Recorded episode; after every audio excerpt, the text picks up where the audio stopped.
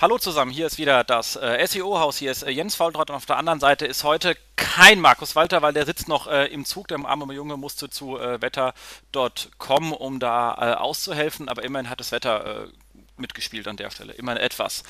Äh, Nichtsdestotrotz haben wir heute eine schöne Sendung und zwar mit ähm, dem Fokusthema Conversion Rate äh, Optimierung oder auch CRO. Und dafür habe ich auch einen super Gast, den ich dann auch gleich reinbringe, wenn wir mit dem Opening fertig sind. Ähm, habe aber noch kurz vorher eine kleine Danksagung und zwar ähm, vor allem an geschenke.de. Und zwar haben die uns wirklich schöne Fototassen im ganzen Team geschickt äh, mit lustigen Bildern von der Campix drauf. Hat uns ähm, wahnsinnig gefreut. An der Stelle nochmal Riesendank.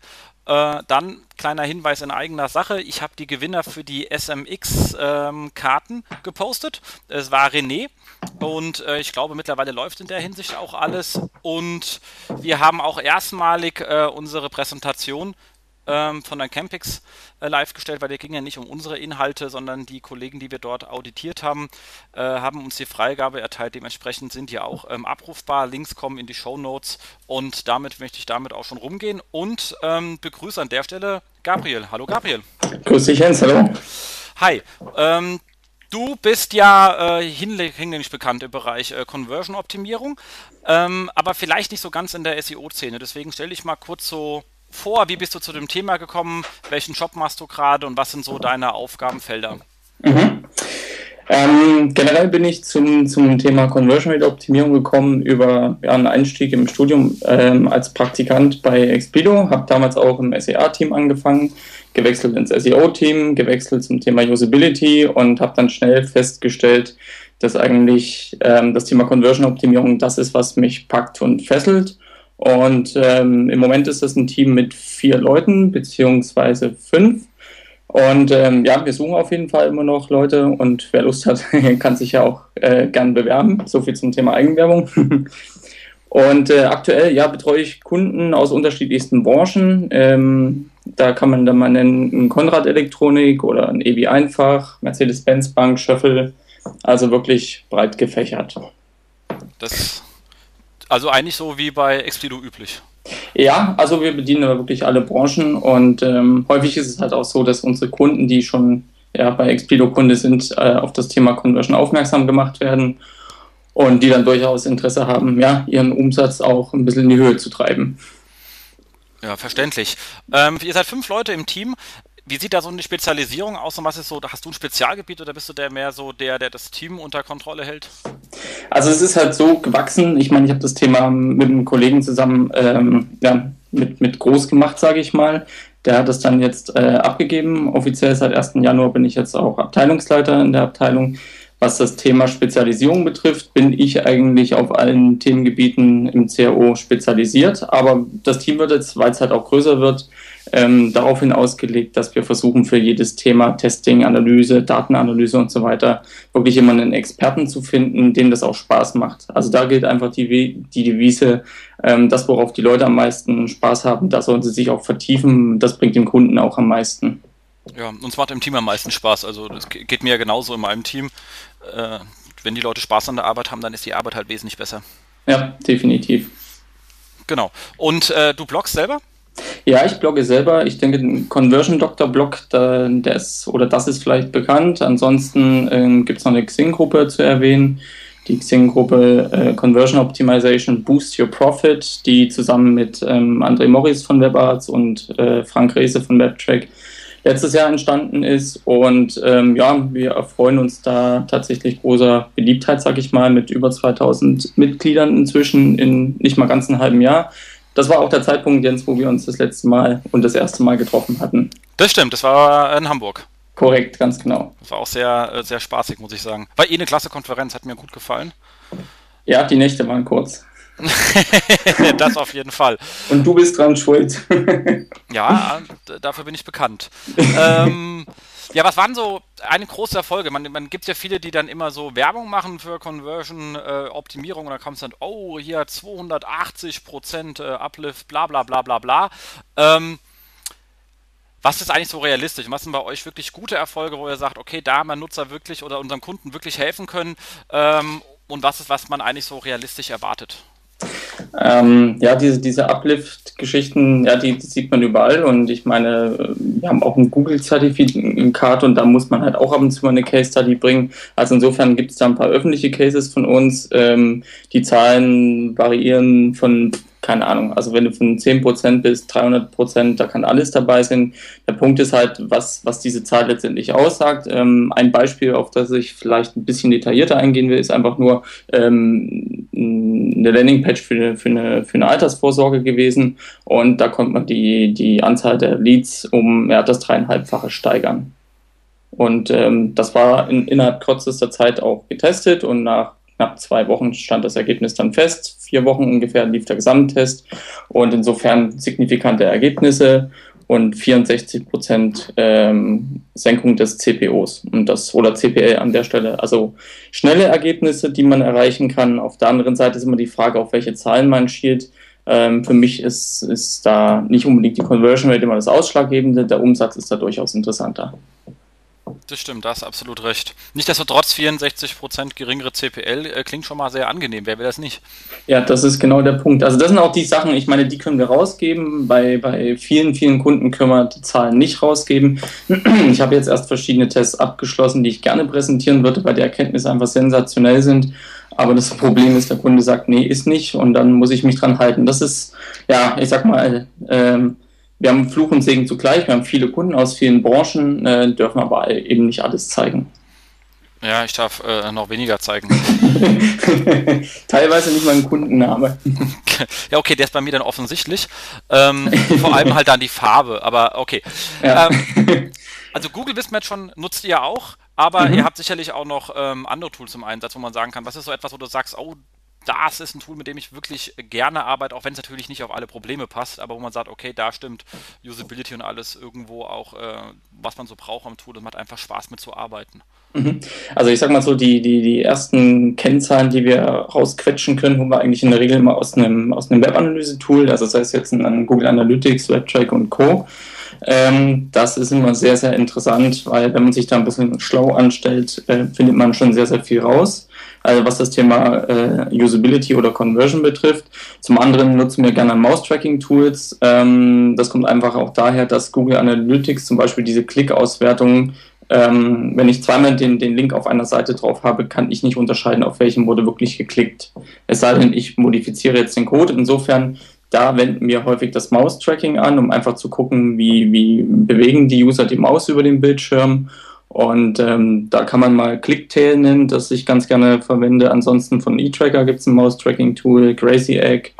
Also so ein paar Tools, die, die unterscheiden sich auch ein Stück weit. Das heißt, wir haben auch mehrere im Einsatz.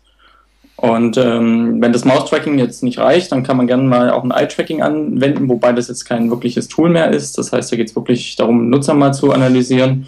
Ansonsten kann man so ein Aufmerksamkeitstool mal nennen von, von White Matter Labs, äh, das iQuant was letztendlich die ähm, Aufmerksamkeitswirkung von der Seite simuliert. Und da liegt eben auch genau der Knackpunkt. Also man kann es sehr, sehr schnell analysieren, sieht, welche Elemente die Aufmerksamkeit im ersten Moment auf sich ziehen. Ähm, das Problem ist aber halt, wenn ich jetzt auf gut Deutsch da, keine Ahnung, eine nackte Frau abbilden würde, ja, dann funktioniert das Tool halt nicht mehr so. Außer er simuliert eine Frau, die sich die Seite anschaut. das glaube ich tut's nicht. okay, aber war schon ein ähm, schöner Ausflug. Vor allem der Hinweis mit dem ähm, Google Analytics und dass er beim Link immer das dem ersten zuordnet, ist, glaube ich, etwas, was vielen auch nicht so ganz bewusst ist, wenn sie sich diese ähm, Klickverteilung anschauen. Also ich stelle es immer wieder von Leuten fest, die sagen, guck mal, die klicken alle da äh, massiv diesen einen Navi-Punkt viel mehr an als alle anderen, sage ich, ja, das ist aber auch der Aufmacher, Link vom ersten Aufmacher. ja, äh, genau. Also so ein Klassiker, dem oft äh, vielen einfach nicht klar ist, weil sie irgendwie nie das äh, Manual gelesen haben. Ja, also was, was, wo das auch vorkommt, ist es auch mit dieser neuen Auswertung, mit diesem In-Page Analytics, was es ja auch, glaube ich, erst seit Ende letzten Jahres gibt.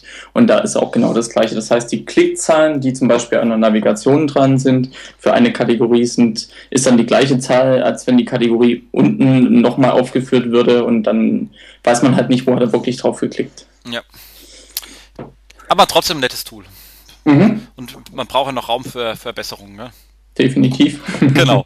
Okay, und da würde ich sagen, ähm, nehme ich dich mit auf unseren Vier-Wochen-Rückblick, bevor ich mich allerdings nochmal ganz kurz mit unseren Kommentaren beschäftige, weil wir haben wieder äh, viele Kommentare gehabt. Also erstmal danke an euch Hörer, davon leben wir hier ja.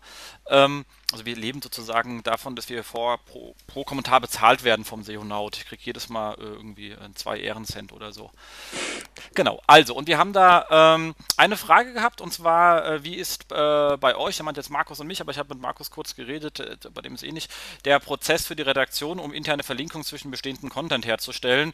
Übernehmen das bei euch die Redakteure? Habt ihr da Teilautomatisierungen? Und da war es natürlich, kann ich die Antwort sagen, ja und ja, weil erstens natürlich Redakteure verlinken, weil die haben den Text auf.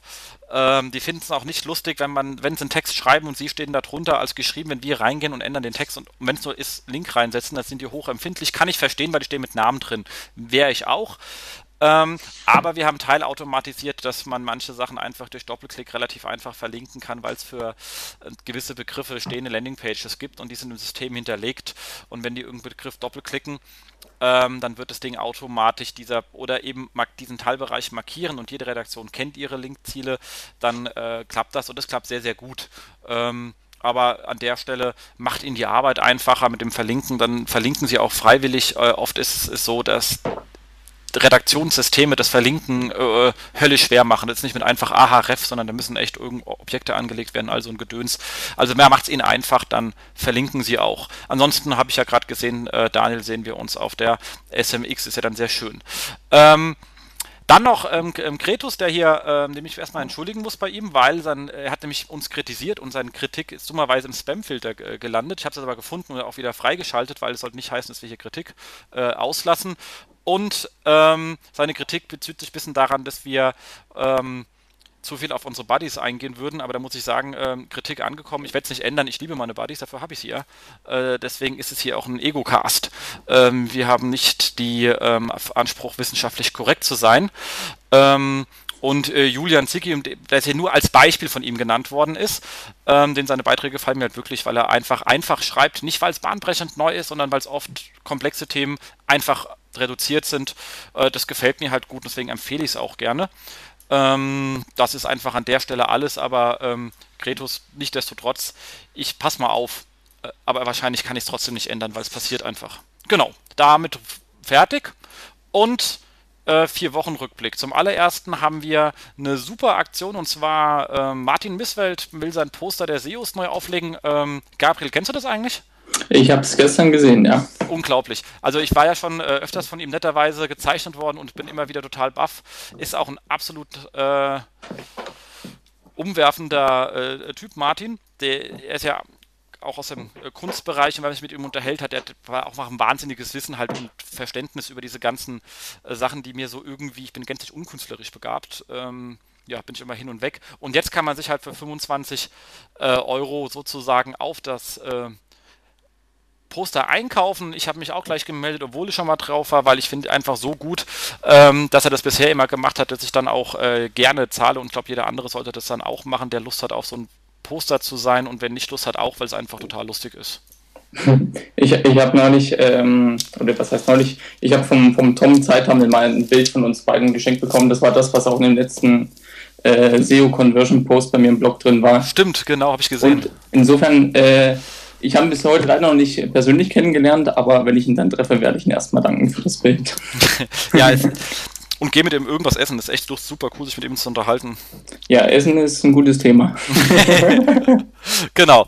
Dann natürlich so ein Blick in die Geschichtskiste gefunden beim AdWeb-Blog, den ich ab und zu nochmal noch lese. Und zwar All the Web. Ich weiß nicht, manche Zuhörer hier sind relativ jung. Also das war so ungefähr 18. Jahrhundert, All the Web.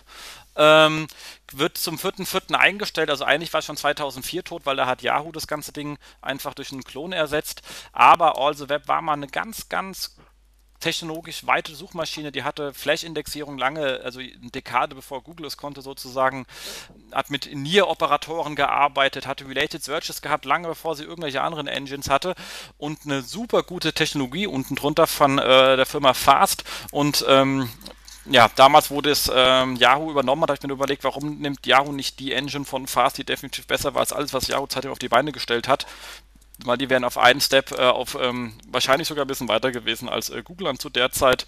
Äh, aber nun ja, ich meine, Yahoo hat ja eh nicht so viel richtig gemacht im, im Netz, außer am Anfang. Und davon hat er lange gelebt. Äh, Nichtsdestotrotz, jetzt wird es äh, sterben, also goodbye uh, all the web. Es war schön, ich habe oft mit dir recherchiert und äh, jetzt halt äh, nicht mehr. Also eigentlich schon seit 2004, aber jetzt geht auch die Seite weg. Schade drum. Kann man, glaube ich, äh, hast du, kanntest du all the web? Ja. Ja. Aber ich wüsste nicht, also keine Ahnung, ich, ich kann mich, glaube ich, kaum noch an die Seite erinnern, aber ähm, kennen tue ich es. Ja, also unsere Profs mochten es immer sehr. Äh, ich habe ja auch ein bisschen so ähm, Information Retrieval gehabt und auch in, äh, nettes auch, aber vor allem auch sowas wie Information äh, Broking, wo es viel mit Recherche ging und da kann man halt wirklich diese ganzen professionellen Operatoren wie Nier und so etwas, hat die Professoren immer unwahrscheinlich äh, gefreut. Äh, ist halt leider eine sehr spitze Zielgruppe. Genau.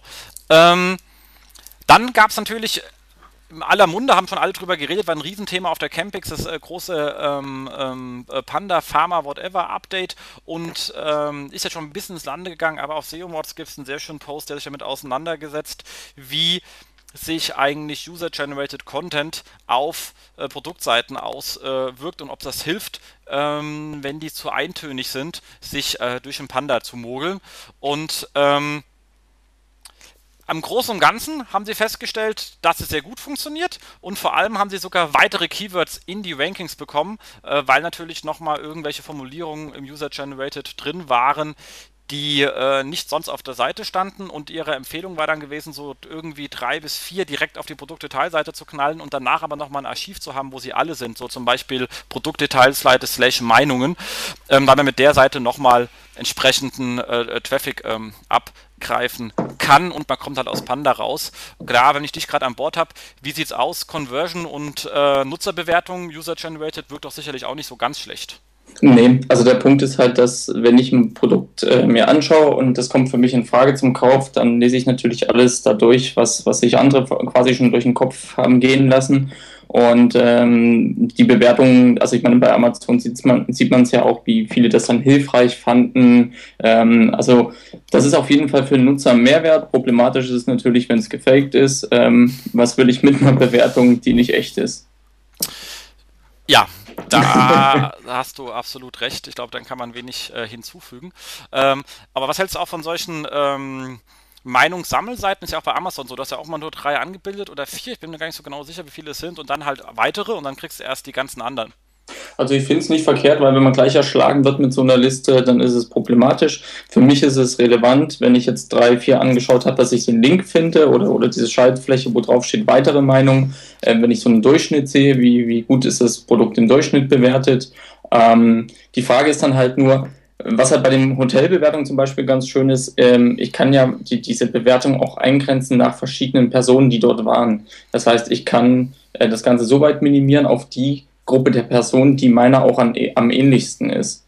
Und das ist das, was mir ein bisschen bei, bei diesen ganzen Technikseiten und so weiter fehlt. Das heißt, äh, dass man da irgendwie noch unterscheidet in verschiedene Bewertungen, weil, ähm, also ich denke, dass jetzt mit 50er ein Produkt vielleicht ganz anders bewertet als einer, der Mitte 20 ist und so weiter. Das stimmt, da hast du recht. Da hast du absolut recht. Ja, nee, ich finde es ja auch sehr schön, immer bei Amazon zu sagen, gib mir die mit irgendwie ähm, drei Sternen, weil ich finde ja die, die in der Mitte gut sind, die machen meistens so eine, was hat gut gepasst und was hat nicht gut gepasst Liste. Das ja. ist besser, als die sagen fünf super oder die äh, Dings, die dann sagen, ja, die Post kam halt fünf Tage zu spät, was ja dann oft auch mit null Sternen bewertet ja. wird. Um also das, das Problem ist, Entschuldige, dass ich da ins Wort falle, ähm, äh, wenn ich mal die Chance habe, dir ins Wort zu fallen. Aber das Problem ist eben äh, bei den Bewertungen, dass wir teilweise Extreme haben. Also ähm, es gibt die, die es dann super gut finden, die geben generell fünf Sterne und die, die es schlecht finden, geben nicht zwei oder eins, sondern die geben gleich null. Und das Problem ist, dass hier vielleicht die Berechnung dieser, dieser Mittelwerte, also über dem Mittelwert selbst, vielleicht die falsche Kennzahl ist, sondern da gibt es dann halt noch äh, die Möglichkeit, über äh, ja, den, äh, den Median zu berechnen, der eben nicht eben alles dividiert durch die Anzahl der abgegebenen Bewertungen, sondern der halt ein Stück weit das glättet und diese Ausreißer nicht so, ähm, ich sag mal, äh, so, so hoch gewichtet werden. Ja, Hast du verstanden? Weißt du, was ich meine? Ja, ja, das ist, äh, das ist schon richtig, ja, genau. Ja, das mit den Bewertungen ist es eh, also mit der Berechnung dieser Sternchen da äh, ist eh so ein Ding für sich. Da hat auch so jeder so seine Lust. Naja, ich meine, du siehst viele Shops, wo du dir denkst, wo kommen die Bewertungen her? Die kommen halt daher, dass das Produkt am besten bewertet wird, was auch die höchste Marge im Abverkauf hat. ja, eine Möglichkeit der Bewertung. Das äh, ja, macht kaufmännisch Sinn. Definitiv. Genau. Ob es für den Nutzer dann Sinn macht. Aber okay, wenn der es natürlich merkt, dann hat er hat man ein Glaubwürdigkeitsproblem. Richtig. Ja, muss man halt was reinknuddeln. Aber wie gesagt, im Großen und Ganzen würde ich es einfach laufen lassen, wie es ist. Also wenn man Bewertung gut laufen lässt, dann braucht man da eigentlich auch nicht mehr eingreifen. Also ich meine, Amazon hat auch noch nie ein Problem damit gehabt, äh, wenn Sachen dann schlecht bewertet sind. Ich meine, am Ende steht man nicht für das eine Produkt, sondern für seinen Shop. Korrekt. Und da muss man sich sowas mal leisten können. Aber ich habe solche Pro Diskussionen bei uns auch schon gehabt. Ähm, Gerade bei ähm, Musik oder so etwas, was sehr, sehr, sehr geschmacksabhängig ist. Und da hat man halt auch wahnsinnig viele Trolle drauf dann. Hm. Und das wird dann schon wieder eine ganz andere äh, Sache. Das ist dann nicht von wegen, äh, ja, Roman war gut geschrieben, aber ein bisschen Längen, sondern da geht es halt immer, äh, scheiß Heavy Metal oder bäh, blöde Volksmusik von Leuten, die es eh nicht mögen. da sagt man, ja, okay, äh, offensichtlich magst du die Genre sowieso nicht, warum schreibst du dann hier rum? Das sind aber genau die, die eben in solchen Medien oder auf die Art und Weise sich gerne Luft machen. Das gleiche hast du ja auch Facebook oder Blog-Kommentaren oder was weiß ich. Ja. Loben tun die wenigsten, meckern, meckern tun alle. Genau, aber da ist so ein Median schon ganz gut, damit es halt nicht total versaut wird von irgendwelchen Trollen. Ja. Genau. Genau, gehen wir weiter zum nächsten Thema. Was haben wir hier? Ach ja, ein kleiner Hinweis bei äh, S1 äh, Suchmaschinenoptimierung. Da gibt es eine schöne äh, Checkliste für äh, Infografiken. Also wenn man mit Infografiken ein bisschen ähm, Linkbuilding betreiben möchte oder überhaupt dann seine Seite nur ein bisschen aufhübschen möchte. Einfach nur als Empfehlung. Ich finde es persönlich ähm, sehr schön gemacht und damit man nichts vergisst, äh, ist so eine Checkliste immer sehr äh, hilfreich. Und es sind auch noch einige schöne unten äh, eingehängt. Am Ende des Artikels wird in den Show Notes verlinkt. Macht ähm, Spaß. Dann, und äh, Kretus, äh, an der Stelle tut es mir sehr leid für dich, aber ich habe doch wieder was von äh, Seokratie gefunden. Ähm, lustigerweise lässt sich hier nämlich Julian über SEO in äh, großen Portalen aus und redet ziemlich viel über Inhouse, obwohl er es ja gar nicht macht, aber trotzdem macht er es sehr gut. Da denke ich mir vielleicht entweder, er kann sich wahnsinnig gut in Themen reindenken äh, oder er kann sich halt wahnsinnig gut in Themen reindenken. Und ähm, auch das wieder nichts bahnbrechend Neues, aber schön zusammengefasst. Ähm, als Inhouse findet man sich da relativ schnell wieder und ähm, auch da einfach eine kleine Leseempfehlung, wie immer kurz, prägnant. Kretus zu Recht nichts Neues, aber einfach zusammengefasst macht Sinn. Und dann ähm, Systrix hat ja einen kleinen Relaunch gemacht, schon ein bisschen her, sieht aber sehr schön aus und hat auch eine ganze Menge Trainingsvideos eingestellt. Ähm, nutzt ihr eigentlich bei Explido auch Systrix? Ähm, bei den SEO-Leuten drüben? Bei den SEO-Leuten, ich hoffe, ich darf sagen, ja. ich glaube, das darf man schon sagen. Ich, ich sag mal so, ich schaue ja auch an, wo ich mit meinem Blog stehe. Ja, ist schon einfach ein sehr äh, schnelles und ähm, schönes Tool. Ähm, und da hat jetzt äh, netterweise Hans Kronberg ähm, schöne Trainingsvideos gemacht ähm, mit einer lustigen Fahrstuhlmusik hinten dran. Ich hatte ein bisschen Probleme, wach zu bleiben dabei. Aber er hat die dafür sehr umso schöner und ruhig erklärt, muss ich sagen. Also die Erklärungsvideos sind super. Wenn ich jetzt irgendwie die Musik noch rausfiltern kann, ist noch besser. Ähm, aber äh, sehr schön, das eigentlich, was mir aufgefallen ist, ist eine sehr schöne, und deswegen komme ich eigentlich drauf. Ähm, er hat sehr schön gezeigt, Fehler suchen. Also wie kann ich sehen, wenn irgendwas abbricht, wo es passiert ist und hat da ein Beispiel rausgenommen, was mir immer wieder erzählt wird und wo ich sagen muss, und das führt teilweise bei SEOs zu ähm, meiner Meinung nach ähm, falschen Wahrnehmen. Und zwar hat er die Beispiele gezeigt, wie die Suchseiten abgeraucht sind von netzwelt.de und chip.de. Und wenn man sich noch heute anschaut, suche.netzwelt.de, dann sieht man halt auch, es gibt immer die Sachen, oh, SERP in SERP. Google mag keine Suchergebnisseiten in Suchergebnisseiten. Ähm, das ist auch eigentlich richtig, aber eigentlich auch nicht richtig. Und zwar, wie immer, wenn die Seite einen Mehrwert bietet, hat damit Google überhaupt kein Problem. Ähm, ihr könnt sehr schön interne Suchen äh, reinkriegen.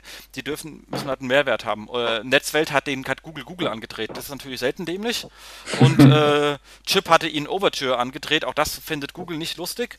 Ähm, aber Softonic arbeitet sehr stark, weil wenn man sich Softonic die Seite anschaut, Sichtbarkeit 200 Abyss und äh, die 108 Sichtbarkeitspunkten liegen unter Softonic slash S slash. Das ist äh, ihre Suche, die die halt so eine Tag-Page ausgebaut haben mit ganz, ganz vielen Informationen noch zu diesen Themen drumherum. Und 108 Sichtbarkeit auf einer äh, Suche finde ich extrem smart.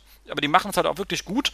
Und sie haben so 8700 Keywords äh, Rankings in den Top 10, nicht in den Top 100, in den Top 10. Also an der Stelle, weil ich es auf der Campix wieder gehört habe, wenn mich irgendwie über unseren Tech-Page-Konzept gesprochen haben, äh, ist aber SERP in SERP, Fucking nein, Google hat ein Problem, wenn man es ihnen selber andreht, aber ihr könnt interne suchen, wenn ihr die gut macht.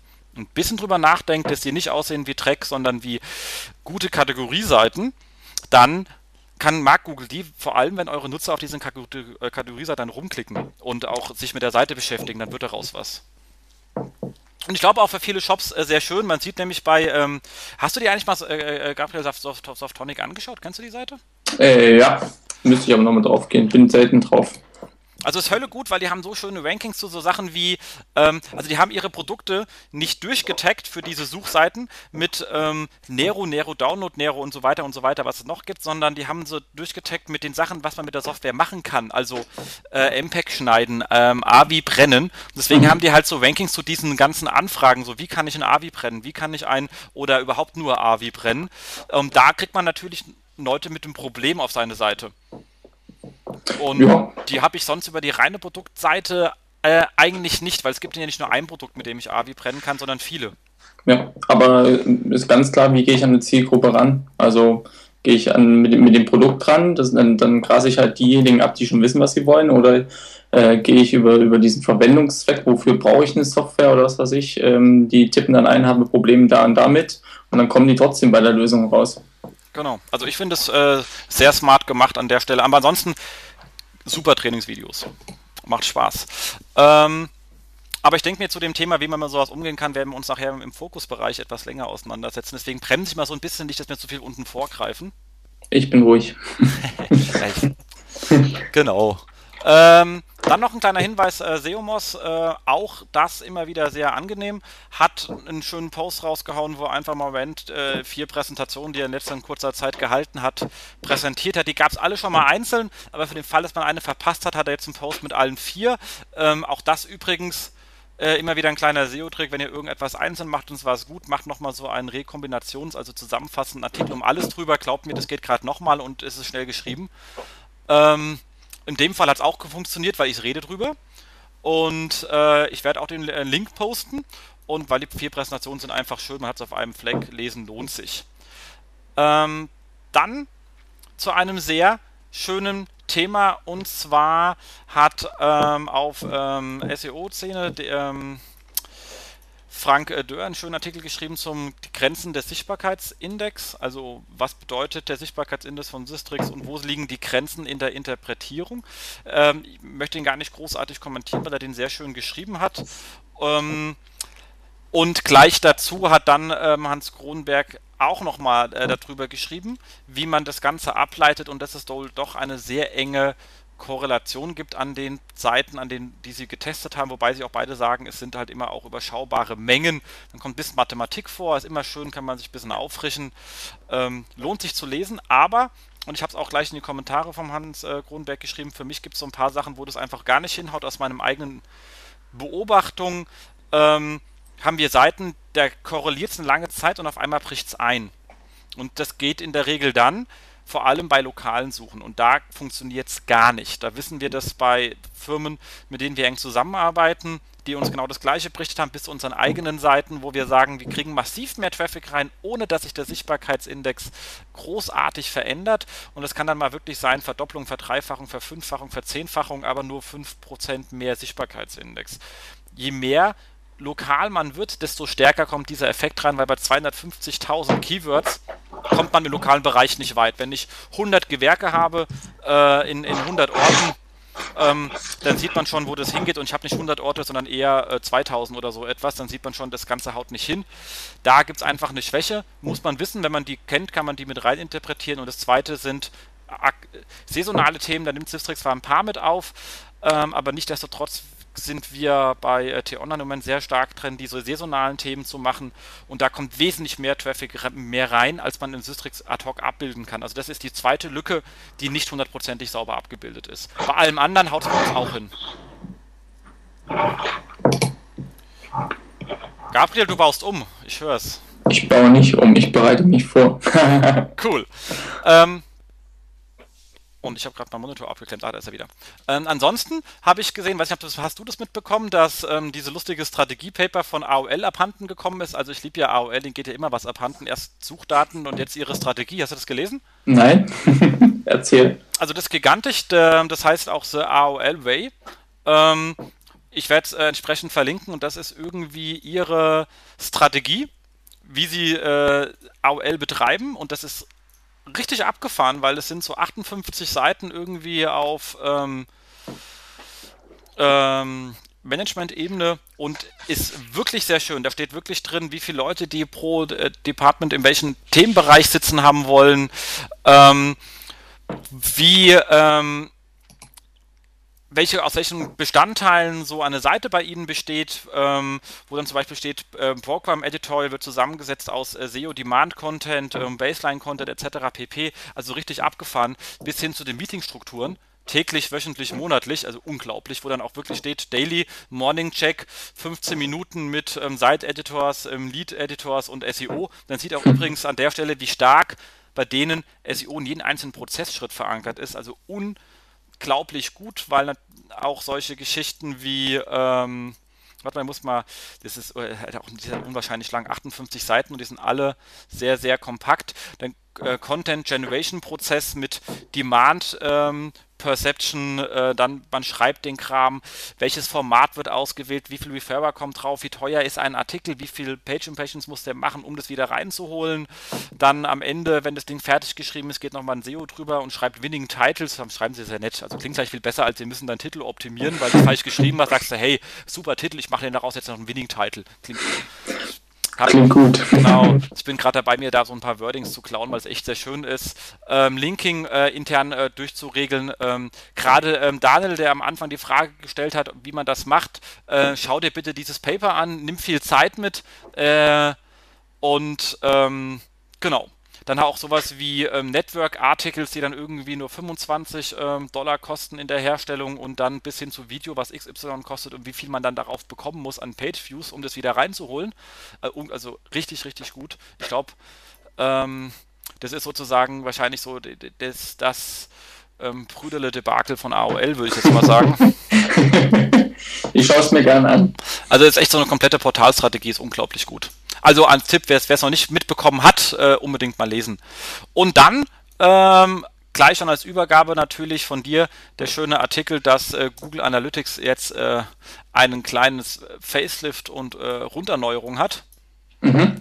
Und ähm, ja, da hast du ja gleich geschrieben schon, dass irgendwie auch Conversion jetzt ein bisschen im Wording auftaucht, was dir ja sehr gefallen hat und hast auch sonst eine ganze Menge geschrieben und da kann ich ja auch gleich sagen, kannst du ja sagen, was du da Schönes geschrieben hast. Mhm. Das war das, was ich jetzt vorbereitet habe. Ich weiß es nämlich nicht mehr. ich habe einen Blog äh, selber nochmal offen. Also die Navigation ändert sich. Ich denke, auf der, auf der google.com hat man ja gesehen, dass diese Tabs auch oben äh, Einzug gehalten haben bei Web-Images und so weiter, Maps. Und das führen die jetzt auch fort auf äh, Analytics-Ebene. Das heißt, es sind jetzt äh, so Reiterfunktionen eingebaut. Das ist eine. Ähm, das sieht man auch im Blog, äh, die Bilder von, von Search Engine Land. Ansonsten die Dashboards werden äh, weiter ausgebaut. Da hat man nun auch die Möglichkeit, verschiedene Rollen zu definieren. Das heißt, man kann äh, verschiedene äh, Dashboards auch unterschiedlichen Personengruppen zugänglich machen. Das heißt, ähm, keine Ahnung, dass derjenige, der jetzt zum Beispiel nur SEO sieht oder sehen darf, dass der andere Dashboards bekommt oder auf, auf Geschäftsleitungsebene gibt es dann wieder andere Dashboards. Das heißt, ähm, hier die verschiedenen Rollen, ähm, die da eingetragen werden können. Zum anderen, wie gesagt, die gibt es neue Bezeichnungen, die werden jetzt teilweise umgenannt, Network, Properties und so weiter. Das wird alles in so einen Technologie-Part reingepackt. Äh, Top Content wird zu Pages. Das ist eigentlich auch das, was es auch logischerweise sein muss und auch ist. Ansonsten aus Goals, und das ist nun das wirklich Wichtige, werden nun dann endlich die Conversions. Ähm, und da ist auf jeden Fall äh, das Thema E-Commerce drin, Ziele drin und so weiter. Und damit zeigt auch äh, Google an der Stelle schlichtweg, dass, dass die Conversions eigentlich das Ziel sind. Die kann man natürlich auch noch differenzieren und kann sagen, wir haben verschiedene Micro-Conversions. Das sind eigentlich auch die Ziele, die man festlegen kann. Aber das wird aggregiert unter diesem Punkt Conversions. Und ja, das ist, denke ich, doch sehr bezeichnend. Äh, was haben wir denn noch? Ähm, Events können auch Conversions sein. Das ist ganz interessant. Das heißt, ähm, zum Beispiel Clickouts oder was weiß ich, die kann ich als Conversion-Ziel definieren. Zum Beispiel in meinem Blog ähm, habe ich eine Zielgröße definiert, wie viele Leute klicken auf mein Xing-Profil. Einfach um, um zu wissen, ja, wie, wie viele informieren sich da über mich. Und das kann ich eben als Conversion oder als Ziel dann an der Stelle auch definieren. Macht ja absolut Sinn. Ja, definitiv. Also insofern ist es nur logisch und, und, und wichtig. Ansonsten, die Berichte kann man noch ein Stück weit anders äh, oder einfacher auch erstellen. Ähm, und es gibt eine Keyword Cloud. Das heißt, äh, Keywords mit viel Traffic werden eben in dieser typischen Tag Cloud äh, abgebildet. Das heißt, man hat dann die Möglichkeit auch äh, visuell auch schnell zu sehen, ähm, ja, was sind meine Top Keywords. Gut, ein SEO sollte das wissen. ja, das stimmt. Macht sich gut in Präsentationen solche Tech Clouds, allerdings äh, zum Arbeiten lese ich lieber Listen. Ja, also ich meine, da, da haben wir ja schon mal über das äh, Alphabet und Co. gesprochen, dass ähm, es gibt andere Art, äh, Art und Weise, wie man, wie man solche, eine Menge von Daten da auch äh, ja, strukturieren kann, dass es schnell und dass man schnell eine Übersicht bekommt. Also Tech Clouds, hm, ja, das ist jetzt für mich nicht die bahnbrechende neue Geschichte. Der Rest ist besser, aber okay. Ja, das stimmt. Aber wie gesagt, ich freue mich auch drauf. Ich habe äh, mal auch äh, heute das erste Mal kurz einen Blick reingeworfen, weil es irgendwie angezeigt wurde. Äh, aber ich muss mich da noch ein bisschen mit anfreunden. Ich, wir arbeiten ja auch bei uns äh, nicht. Äh, mit Google Analytics dürfen wir ja aus datenschutzrechtlichen Gründen äh, mhm. nicht. Ähm, und ähm, also bei der während der Arbeit, sondern wenn, dann habe ich das bisschen bei meinen Seiten im Einsatz interessiert mich das dann nicht so sehr. Es geht ja eh, wenn AdSense drin ist, ist es eh Latte. Mhm. Und ähm, deswegen komme ich da immer nur so ein bisschen hobbymäßig rein, weil wir, wir arbeiten mit AT Internet und es ist halt komplett äh, von, ähm, anders von der Bedienungs-, äh, von der Nutzerführung. Mhm. Ähm, Nichtsdestotrotz, einer der wichtigsten Punkte sind wirklich diese Rollen und dann für die Rollen eigene Reports zu geben, weil ansonsten ist einfach die Akzeptanz und die Nutzung für die Leute zu anstrengend. Wenn du jedes Mal einen riesen äh, Wust an Navigationspunkten hast und musst dich immer ewig durchklicken, bis du da bist, wo du hin willst, äh, werden so Nutzer, also wie zum Beispiel Redakteure oder auch ähm, ähm, Produktmanager, die nur für einen gewissen Teil verantwortlich sind, einfach sagen, ey, ich habe keine Lust, da immer vier Stunden rumzuklicken, bis ich da bin, wo ich bin und hören es einfach auf zu nutzen. Das ja. Dashboards sind einfach elementar wichtig für die Akzeptanz. Ja. Riesenthema. Okay, aber kommen wir zum Hauptthema. Conversion Rate Optimierung. Ähm, ja, ich habe ja ganz kurz mal angefangen, so ein paar Punkte aufzuschreiben. Habe gesagt, für uns SEO, wir reden ja immer ein bisschen so Titel, Überschrift, Text äh, mit den wichtigen äh, Thema. Ich habe extra gesagt, mal nicht äh, Keywords, weil ich kann das Wort Keyword nicht mehr leiden. Das klingt so technisch. Mhm. Ähm, es geht eigentlich um das Thema, das muss halt da drin stehen. Ähm, und ähm, damit halt eben Google es versteht, aber auch damit der äh, Nutzer das erkennt. Und ähm, ich denke, das ist ja auch erstmal so das allererste, wo ihr anfangt. Also wenn auf den Seiten nicht steht, um was es geht, habt ihr auch ein Problem. Ähm, A und O ist eigentlich das Thema Relevanz. Ähm, ich, bin, ich bin jetzt ein Nutzer, der was sucht und wenn ich das, was ich suche, auf der Seite nicht finde, dann ist das schon mal per se schlecht. Das heißt, äh, egal ob das jetzt eine, eine Titelüberschrift, Keyword, nenn es wie du willst, ist, also irgendwas muss da stehen, was mir sagt, hey, wir haben genau das, wonach du gesucht hast. Und insofern, das kann auch gerne mit einem Bild nochmal unterstrichen werden, also dass man da wirklich eine Assoziation zwischen Bild und Titel mit hat ähm, dass man einfach weiß, okay, das, was ich gesucht habe, haben die auf jeden Fall und dann eine saubere Argumentationskette aufbauen, wie man es schafft, die Leute noch tiefer in das Thema da reinzubringen, in die Seite reinzubringen, zu verlinken und so weiter zum Produkt zu führen. Das heißt, das Titel oder, oder die Relevanz ist eigentlich das A und O. Und ähm, A und O heißt an der Stelle auch, es muss sichtbar sein. Also ich, ich glaube, ich hack jedes Mal auf dem, auf dem Wort Sichtbarkeit rum, weil das Problem ist einfach, ich sehe zu viele Seiten, die, die das Thema Relevanz deswegen verbocken, weil das, das der Titel oder das, was die, was die Leute wirklich anspricht, äh, im nicht sichtbaren Bereich ist. Also hier kann man wirklich nur einen Tipp geben, die Auflösung nochmal anschauen, womit kommen die meisten Nutzer und dann diese, diese Zielgruppenansprache, das Thema, den Titel, den Mehrwert wirklich in den sichtbaren Bereich zu packen. Da werden die Leute abgeholt und wenn nicht, habe ich eine hohe Bounce Rate. Ah, auf jeden Fall. Und halt auch die richtige Größe. Also ich, viele machen dann doch so Mickey Mouse klein, weil sie sagen, au, aber so groß, das ist dann so dominierend auf der Seite, sag ich, ja, mei, äh. Nee, also User sind ja durchaus, User, die Benutzer, die Sucher, die sind durchaus äh, plakativ und ich meine, ich kenne es von mir selbst, äh, man hat keinen Bock zu lesen und man hat auch keinen Bock ewig rumzuscrollen, man will das möglichst einfach haben und im Idealfall, im Idealfall nickt man eigentlich nur ab und sagt, ja, das will ich und das will ich und das interessiert mich und klick, klick, klick und da bin ich am Ziel. Ähm, und je einfacher und größer das ist, äh, um, umso plakativer und, und äh, ja, das reduziert die komplette Komplexität.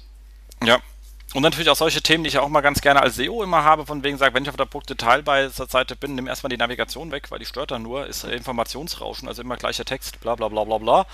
Ähm, weil ich finde es mal, das sieht man bei Amazon. Ich, ich weiß, äh, Amazon ist immer ein Beispiel, es kann auch immer sich anders verhalten. Nichtsdestotrotz, ich habe ein sehr großes Produktbild, ähm, was da hängt, wo eigentlich die Navigation hängt, habe Überschrift und die an nicht am Bestellbutton. Also für jeder, der genau sagt, aha, das ist das Cover von meinem Buch, der Titel passt, und ich bin dann schon mit dem Auge fertig und bin in meinem Einkaufswagen. Also finde ich für diesen äh, schnellen Einkauf einen sehr smarten Use Case. Ja, also das ist äh, tatsächlich ein, Thema, an dem wir auch gerade arbeiten, beziehungsweise wo wir jetzt ein Konzept erstellen, auch was testen wollen. Äh, deswegen kann ich dir im Moment noch gar nicht so sehr sagen, wie, ob dann eine Navigation auf der linken Seite tatsächlich schadet oder ob sie vielleicht. Weil der, der Punkt ist ja, du hast ja auch durchaus Leute, die auf so einer Seite einsteigen. Ja. Und wenn die dann das, das Sortiment nicht sehen, keine Ahnung, ob die dann da wieder abbrechen. Also wie gesagt, wäre mal ein Test wert. Das ist ja das Wichtigste, glaube ich, ähm, auch an der Stelle, ähm, dass man Ideen sammeln kann, aber am Ende muss man es eh durchtesten. Also Experiment gewinnt halt immer vor Meinung. Ja, also das ist auch genau der Punkt, wo ich sage, äh, meine Expertenmeinung zählt so lange, bis, bis die Mehrheit der Nutzer sagt, sie zählt nichts mehr. Also wir haben da schon herbe Enttäuschungen im Sinne von, keine Ahnung, wir haben uns überlegt, welche Variante gewinnt und äh, man kann auch drauf wetten oder was weiß ich, aber äh, letztendlich zählt, was der User macht und ähm, wenn dann irgendwann da steht, signifikanter Uplift für die Variante, dann muss ich mich dem geschlagen geben. Also in der Regel ist es so, dass, ähm, dass wir in, dem, in der glücklichen Lage sind, wir machen dann schnelle AB-Tests, oder das heißt schnelle AB-Tests setzen die schnell auf und sind auch in der Lage, ähm, das schnell beim Kunden zu implementieren und so weiter. Und dann zeigt sich in der Regel, dass wir in der Variante B unsere Variante haben, die gewinnt und fertig.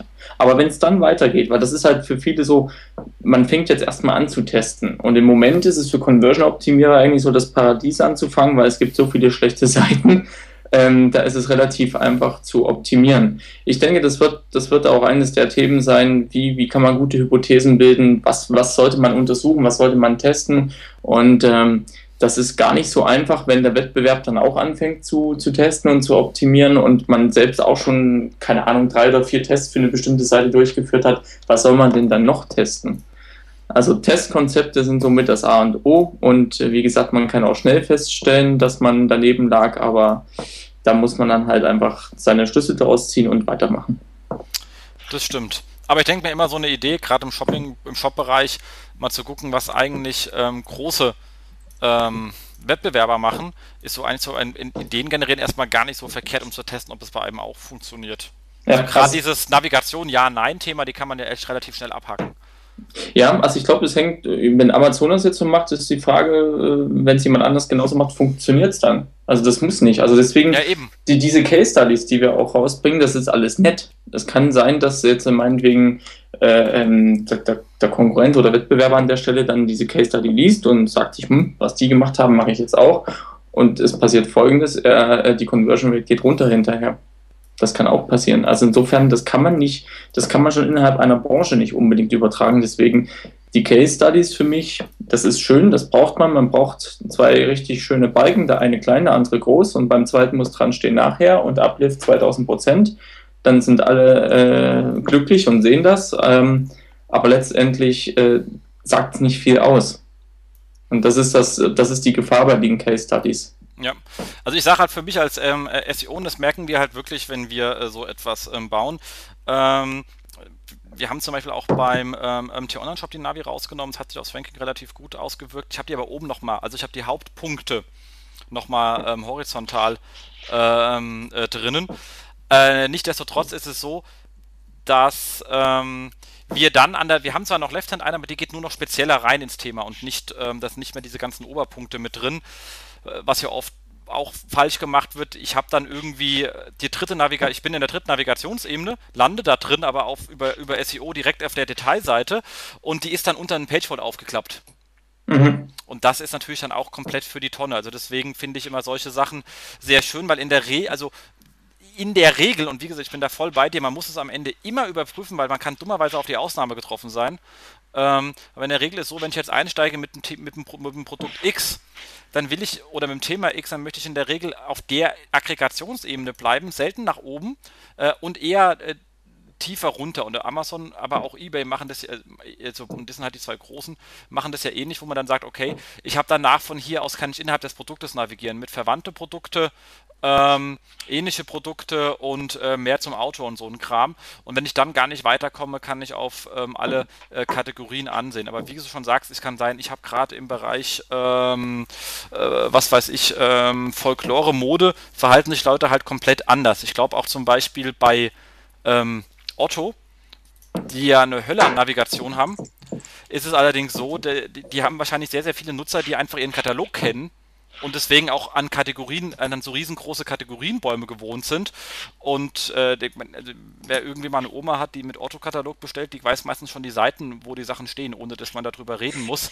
Die werden wahrscheinlich irritiert. Also deswegen würde ich genau sagen, da muss man es dringend testen, weil es kann sein, dass die eine komplett andere Nutzergruppe haben, die Offline-Erfahrung auf Online überträgt und ja. sagt, äh, wo ist denn jetzt hier meine Struktur hin? Und ich bin verunsichert, weil ich die nicht sehe, obwohl ich sie gar nicht benutze. Ja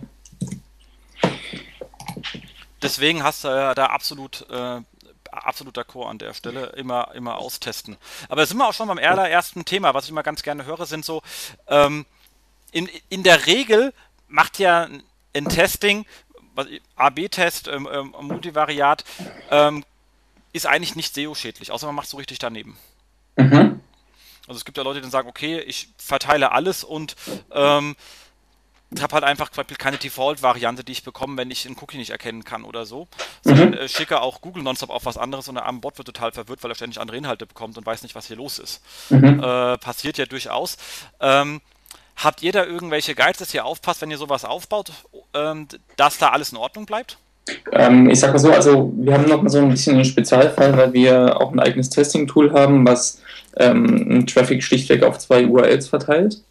Und was man machen kann, ist, dass man die neue Variante gar nicht erst indiziert, sondern dass man die halt von vornherein ausschließt. Und wenn sich herausstellt, dass die besser war, dann kann man immer noch sagen, okay, ähm, jetzt stellen wir um und leiten dann die ähm, ursprüngliche Variante auf die Siegervariante permanent um. Genau. Nee, da hast du echt recht, weil, okay, das habe ich ganz vergessen zu erwähnen, aber umso besser, dass wir zu zweit sind. Klar, Testvarianten sollte man sowieso nicht auf Index schalten, weil, okay, das ist sonst etwas dämlich. Ja, aber wie gesagt, also da kann man das relativ schön machen und testet das aus, hat also seine Spielwiese und dann am Ende des Tests sagt man, das ist Variante B, die hat gewonnen und dann schaltet man das um und leitet das darauf äh, weiter. Genau, ansonsten ähm, hat man ja auch schon mal gehabt, was auch so, ein bisschen SEO ist, heißt dann immer, okay, klar, ich schwenke jetzt äh, mit, mit äh, Nero auf 1, aber wo kriege ich jetzt noch mehr Traffic zu dem Thema hin? Ähm, und dann kommt man hin und sagt, okay, dann lass uns noch so Unterthemen bauen, wie zum Beispiel ähm, Screenshots zu Nero, Anleitungen, ähm, How-Tos und hänge das alles unter die Produktdetailseite. Dann kriege ich am Ende vom Tag auch mehr Traffic drauf. Der ist allerdings nicht so produktnah. Ähm, Habt ihr da auch schon mal Probleme gehabt, dass sie gesagt haben, Leute waren bei euch, haben gesagt, oh, Conversion-Optimierung super, gehen zu euren SEOs rüber, die holen dann mehr Traffic und sagen, jetzt geht aber die Conversion runter, was ist denn hier los? Mhm. Ähm, also wir, wir machen teilweise Projekte dann auch zusammen, ähm, dass man halt auch äh, mit den SEOs überlegt, wie, wie können wir jetzt on-page das Ganze angehen, um ähm, zum einen mehr SEO-Traffic zu bekommen und zum anderen aber auch die Leute, die kommen, zu konvertieren. Das geht eigentlich ganz gut Hand in Hand. Ähm, ich sag mal, wenn man breiter streut, hat man natürlich auch Streuverluste. Ähm, dafür habe ich aber auch mehr Traffic. Also da muss ich mir vorher überlegen, ja, was will ich? Wenn die Gesamtanzahl der Sales hochgeht oder der Umsatz steigt, dann, dann war es die Sache wert. Also egal, was ich da gemacht habe. Stimmt. Also ich meine, äh, einfache KPI-Glaubigkeit ohne den Gesamtzustand herzustellen, ist auch immer so eine sehr weit verbreitete Krankheit halt. Ja, leider. genau, nee, kenne ich zur Genüge. Ähm, andererseits natürlich auch die Frage, was man so als ähm, Conversion äh, definiert. Ihr habt ja wahrscheinlich sehr viel mit Shops zu tun und Sale. Äh, wie weit sieht es eigentlich aus, dass, sie, dass man offen wird für, für andere Conversions, wie bei dir zum Beispiel Xing-Button? Macht absolut Sinn, kommt man vielleicht so gar nicht drauf. Oder wenn wir natürlich sagen, ich habe äh, bei GameSload, ich habe eine Trailer-Seite zu den Spielen. So ein Videotrailer lässt sich natürlich auch sehr gut ähm, schon auf die Seite stellen, bevor das Produkt da ist. Ich kann das Ding dann sagen, okay, ich mache Seeding-Möglichkeiten wie Facebook etc. pp. Mach so ein paar Sharing-Buttons drauf, aber da denkt kein Mensch auf, ich optimiere mal meine Buttons.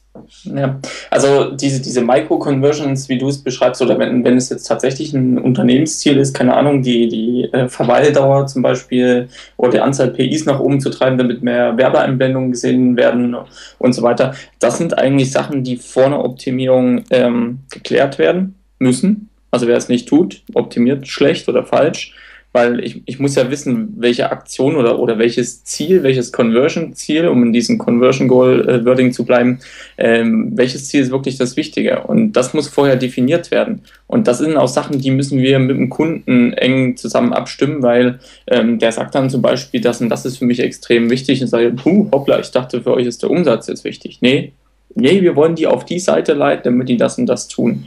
Also Definition von Conversion Goals, das ist eigentlich so mit das A und O, bevor man anfängt, weil anhand dieses Ziels muss ich mir eine Strecke überlegen oder, oder eine Argumentationskette oder irgendeinen Pfad, wo ich sage, das ist eigentlich der Idealpfad, wo ich den Besucher von, von, von Einstieg äh, bis zu dieser Aktion hinführe. Und das ist eigentlich ja, das Wichtigste. Und das kann halt auch mal so ein, Facebook-Button sein. Das kann in meinem Fall ein Xing-Button sein im Blog oder ähm, was weiß ich, dass jetzt jemand sich ein, ein, Produktvideo anguckt. Also wir haben zum Beispiel auch äh, Analysen durchgeführt, wo sich herausgestellt hat, dass die, dass die Conversion für ein Produkt höher war, nachdem das Video halt angeschaut wurde.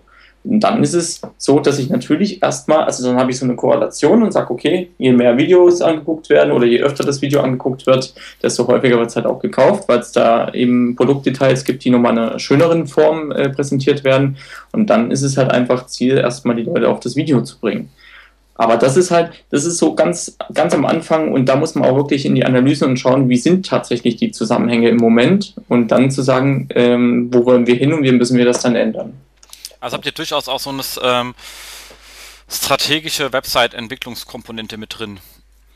Ähm, wie meinst du Komponente? Also wir haben das, also es muss auf jeden Fall immer was angepackt werden, wenn wir was machen. Das ist das Problem. Also es, es liegt häufig, also wir können nicht alle Shop-Systeme entwickeln. Wir haben ein eigenes Entwicklerteam Team im Haus, aber die machen jetzt keine Shop-Entwicklung. Ähm, das ist tatsächlich das Problem, wenn wir ein gutes Konzept haben, ein schönes Design, das bringen wir auch noch und sagen denen auch, was sie testen müssen und sollen. Und dann stellt sich halt raus, dass keine Ressourcen frei sind, die das entwickeln und dann bleibt das Konzept liegen. Okay. Das ist das ist eigentlich eines der, der, der Hauptprobleme, mit, dem, mit, denen wir dann kämpfen, weil der Kunde einfach denkt, äh, mit dem Fingerschnipsen äh, kommt das online. Ja, also wo man bei uns denkt, die SEOs, die haben den Trick, ich muss nichts ändern, wer danach reich wird bei euch wahrscheinlich sein, die bringen mir die richtige Produktbild und dann kaufen die alle zehnmal mehr. Ja. Okay. genau, verstanden. Also Problem gekannt. Ähm, Habt ihr schon mal festgestellt, beziehungsweise ich habe es auch gerade mir hier so provokant einfach reingeschrieben als Behauptung, eine Seite mit einer guten Conversion wird wahrscheinlich auch einfach besser gefallen und dann vielleicht am Ende auch ähm, besser ähm, empfohlen. Habt ihr mal irgendwie durchgeprüft, wenn ihr so durch seid mit der Conversion-Optimierung, wie sich dann auch mit der natürlichen Link-Entwicklung auf so einem Projekt äh, verhält? Also wir machen ja teilweise auch, äh, was heißt teilweise, machen auch Shop-Optimierung und das machen wir auch gerne mit, äh, mit der SEO-Abteilung zusammen. Und ähm, da ist es so, dass eigentlich, deswegen habe ich ja auch diesen, diesen Artikel geschrieben, Conversion-Optimierer und SEOs vereinigt euch, weil das ist einfach das ist eine Vorgehensweise, die ist sehr, sehr ähnlich. Ich habe in dem, in dem Beitrag ja auch ähm, die, die, ja, die Analogie beschrieben, was, was ist für die Suchmaschine sexy, was ist für den, für den Website-Besucher sexy. Also insofern ist es äh, durchaus so, dass wir einen Relaunch gemacht hatten und dass die Seite on-site optimiert wurde in Zusammenarbeit mit SEO und Conversion-Optimierer und dass danach sauber der Traffic nach oben, oben ging organisch und ähm, dass aber auch die, die Ziele, die definiert wurden, überorganisch erreicht werden konnten. Das heißt also, wenn man das strukturiert und, und ich sag mal ähm, ja, sauber angeht, dann funktioniert das sehr schnell und sehr gut das sind einfach die, die Analogie zwischen den zwei, äh, also Suchmaschine und Nutzer ist da zu, zu, zu hoch. Man, man sucht relevante Informationen, die müssen gut aufbereitet sein, äh, strukturiert sein. Äh, ich will nicht auf 2000 Unterseiten verlinkt werden, sondern gezielt auf themenrelevante und, und affine Seiten. Das ist eigentlich all das, was ihr den ganzen Tag macht, machen wir in gewisser Hinsicht auch nur für den Nutzer. Und deswegen gucken wir uns die Nutzerdaten an und du guckst dir die Suchmaschinendaten in irgendeiner Form an. Genau, die am Ende auch Nutzerdaten sind. Also macht schon de definitiv, zumindest bei der bei der äh, Themenidentifikation, also äh, Keyword-Analyse, was ja wie gesagt das Wort nicht so sehr mag. Ja, aber äh, das kann man auch ausweiten. Also wir lernen auch viel von, von, von unseren äh, AdWords-Profis. Also, das stimmt, das, das ist auch immer eine Riesenquelle an Informationen, das ist absolut richtig. Also insofern, äh, das, das, sind eigentlich alles drei Parteien. Ich meine, ähm, die, die, ganzen Traffic-Kanäle oder, oder Performance-Marketing-Instrumente, wie es so schön heißt, äh, äh, das, das sind alle die, die den, den Traffic bringen, die schaufeln das dann auf die Seite drauf und wir müssen jetzt gucken, wie wir da zurechtkommen. Das Problem ist aber, dass man häufig schon in der Wahl der Zielseiten, zum Beispiel bei AdWords, ähm, da, da, liegt, äh, ähm, da liegen Welten dazwischen, was den Erfolg betrifft. Auf die richtige Seite geschickt kann das Ding fluppen, auf, auf die falsche Seite, dann geht es halt in die Hose. Also insofern, was, was wir im AdWords-Bereich machen, ist halt einfach mal alternative Landingpages zu testen. In einem Shop eines der Themen überhaupt ist, warum muss eine Brandkampagne auf die Startseite gehen. Warum? Oh, Hölle, ja, bitte, bitte. Du, ist, äh also wer, wer hat das festgelegt? Ich meine, wenn, wenn ich weiß, meine Kategorie, keine Ahnung, was weiß ich, LCD-TV verkauft gut, das ist die, wo ich die reinbringen will, warum schicke ich die nicht auf eine modifizierte LCD-TV-Landingpage? Äh, also das ist genau der Punkt. Wenn ich will, dass die Leute das kaufen, dann muss ich das A priorisieren. Das Thema Content-Priorisierung, das ist wahrscheinlich für dich genau das gleiche Thema die Dinge, die wichtig sind, brauchen Platz, die müssen nach oben, die müssen sichtbar sein. Und äh, wenn es sein muss, dann schicke ich halt auch zu einer Brand-Kampagne nicht, nicht unbedingt den Traffic auf eine Startseite. Definitiv richtig, die sehe ich genauso. Also wir haben, wir, ich meine, wir haben bei unseren ganzen Brands fänken wir immer auf eins und da hat man schon die ewige Diskussion von wegen eigentlich muss ich sie nicht einbuchen, weil ich habe die Position schon, also kann ich den Platz für was anderes benutzen. Also nicht nicht buchen, sondern genau wie du sagst, äh, was ich weiß, vielleicht auf die, die, die, die Chartseite, auf eine Angebotsseite, wo irgendwie Special Offers sind, die, irgendwie, manchmal bei uns ziemlich versteckt sind, die findet man gar nicht. Einfach mal ausprobieren, ob man mit einer anderen Seite mehr rausholen kann. Also, aber äh, ganz schlimm ist ja natürlich, wenn man sagt, Brand, Board und dann gibt man irgendwie ein äh, irgendwas, also Brand plus Produktname und man kriegt dann die Startseite. Äh, ja, dafür, ge dafür gebe ich, äh, nicht, es nicht unbedingt so in die Suchmaschine ein. genau, ich meine, unten drunter hast du auch gar nicht die richtige Seite natürlich, aber du kriegst natürlich dir selber den Traffic weggenommen mit einer mit der falschen Seite. Das ist unglaublich dämlich. Ähm, also insofern erster Schritt eigentlich immer die richtige Seite zu, zu definieren, beziehungsweise da auch mal gerade im AdWords-Bereich einfach mal zu testen, gibt es nicht andere Seiten, die besser verkaufen. Ja, also da haben wir jetzt auch gerade bei äh, viele Tests gemacht, von wegen gehe ich eigentlich, wenn ich ähm, auf die Produkt, wir haben ja, gibt ja, wir haben ja die, also die, die jetzt bei User Künstlerseite oder die ähm, ähm, Suchergebnisseite zu den Künstlern, die sieht lustigerweise hässlicher aus, hat aber bei anderen, bei manchen Künstlern besser funktioniert, weil einfach mehr Produkte drauf passen und das waren wohl Leute, die wollten einfach mehr sehen oder da war vielleicht äh, auf der Künstlerseite, weil da ist die Listendarstellung anders, irgendwie bei manchen Seiten hat es einfach besser funktioniert. So. Hm. Hätte ich nie gedacht, weil das Ding war eigentlich Tron ist eine Suchseite, das Ding ist Krotten-Suchseite halt, äh, kein Text zum Künstler, gar nichts, aber bei manchen funktioniert geht's besser. Mai, wenn so ist. Das, Schlimme ist halt, dass halt auch durch die Shop-Systeme gewisse Rahmenbedingungen herrschen und da ist es halt häufig so, dass, dass, dass sich unsere Kampagnenbetreuer äh, an der Stelle jedes Mal gezwungen sind, eine Landingpage zu erschaffen, indem sie in die Suche rein verlinken.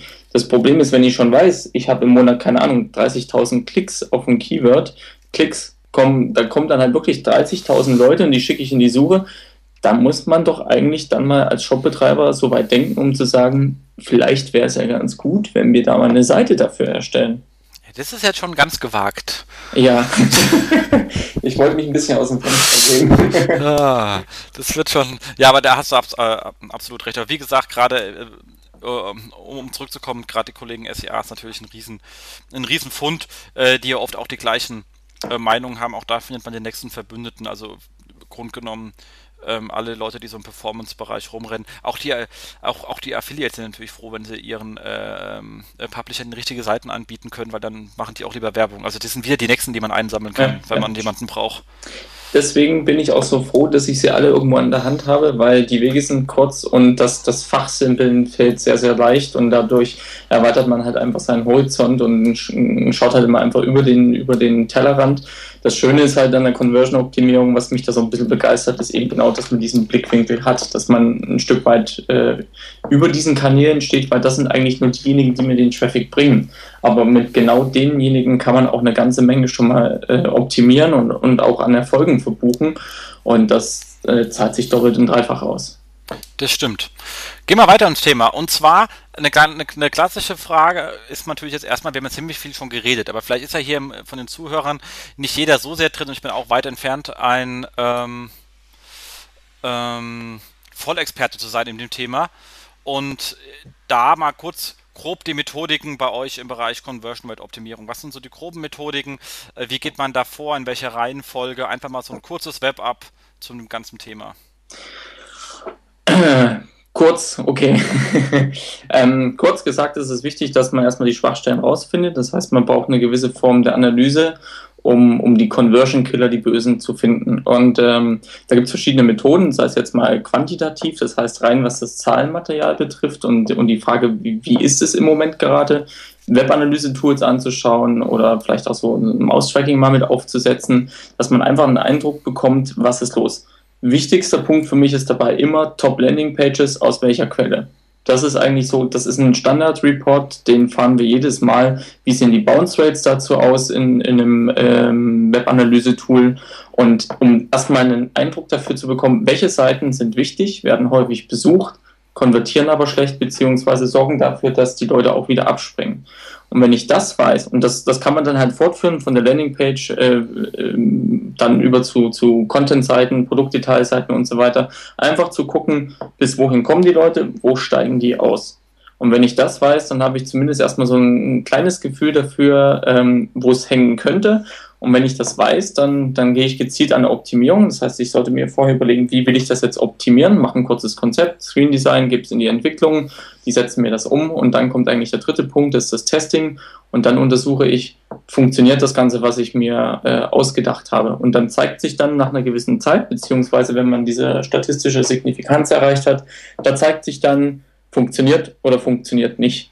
Und das ist das eigentlich die, die, die schönste Erfahrung überhaupt, wenn man sich einen Kopf vorher gemacht hat und hinterher kommt raus, ja, das, was du dir ausgedacht hast, funktioniert. Was auch schön ist, wenn man es wenn man's eben nicht bestätigt bekommt, dann muss man sich nämlich noch mehr einen Kopf machen. Warum funktioniert es nicht?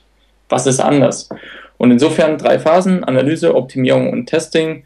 Und wie gesagt, Analyse selbst kann man mit verschiedensten Systemen oder, oder Tools ein, äh, umsetzen oder angehen. Ähm, Tipp ist halt, schaut erstmal in die, in die Webanalyse-Daten, ähm, was das Thema Nutzer betrifft, ist, das ist wichtig, das ist extrem wichtig, weil das sind die Leute, die kaufen das Produkt oder kaufen es halt nicht.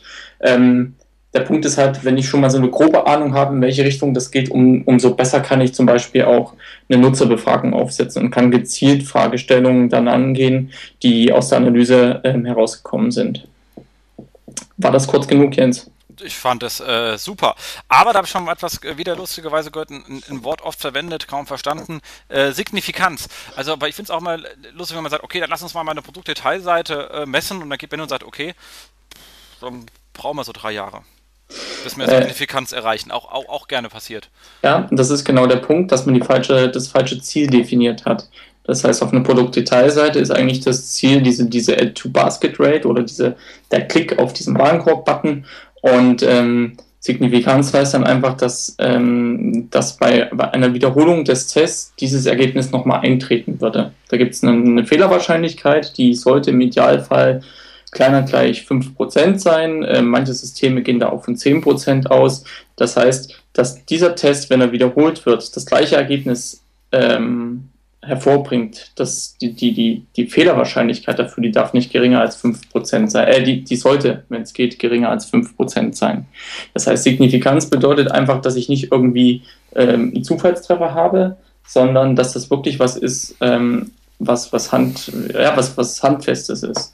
Und ähm, Signifikanz ist das, was eigentlich von, von vielen da aber auch außer Acht gelassen wird. Und äh, es gibt verschiedene Tools, wie man zum Beispiel die Dauer von so einem Test äh, berechnen kann. Das hängt maßgeblich von der Anzahl der Seitenaufrufe ab und der gewünschten Conversion, die auf der Seite aktuell vorliegt.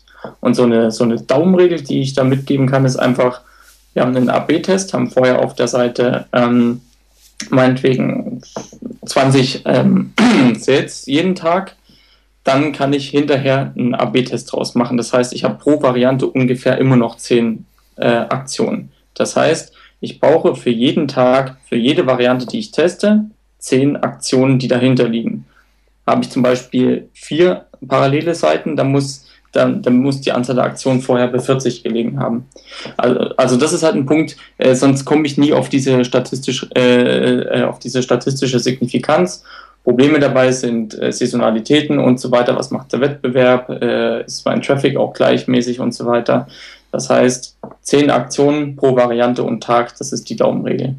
Genau. Es macht also keinen Sinn, äh, zehn Wochen lang zu testen, weil da hat man so viele Außen-Drum-Faktoren. Also ja, also es kommt aufs Produkt an und auch auf die Branche und so weiter. Also wir haben tatsächlich auch Tests, die sagen wir mal zwölf Wochen dauern. Ähm, da muss man aber tatsächlich gucken, was passiert.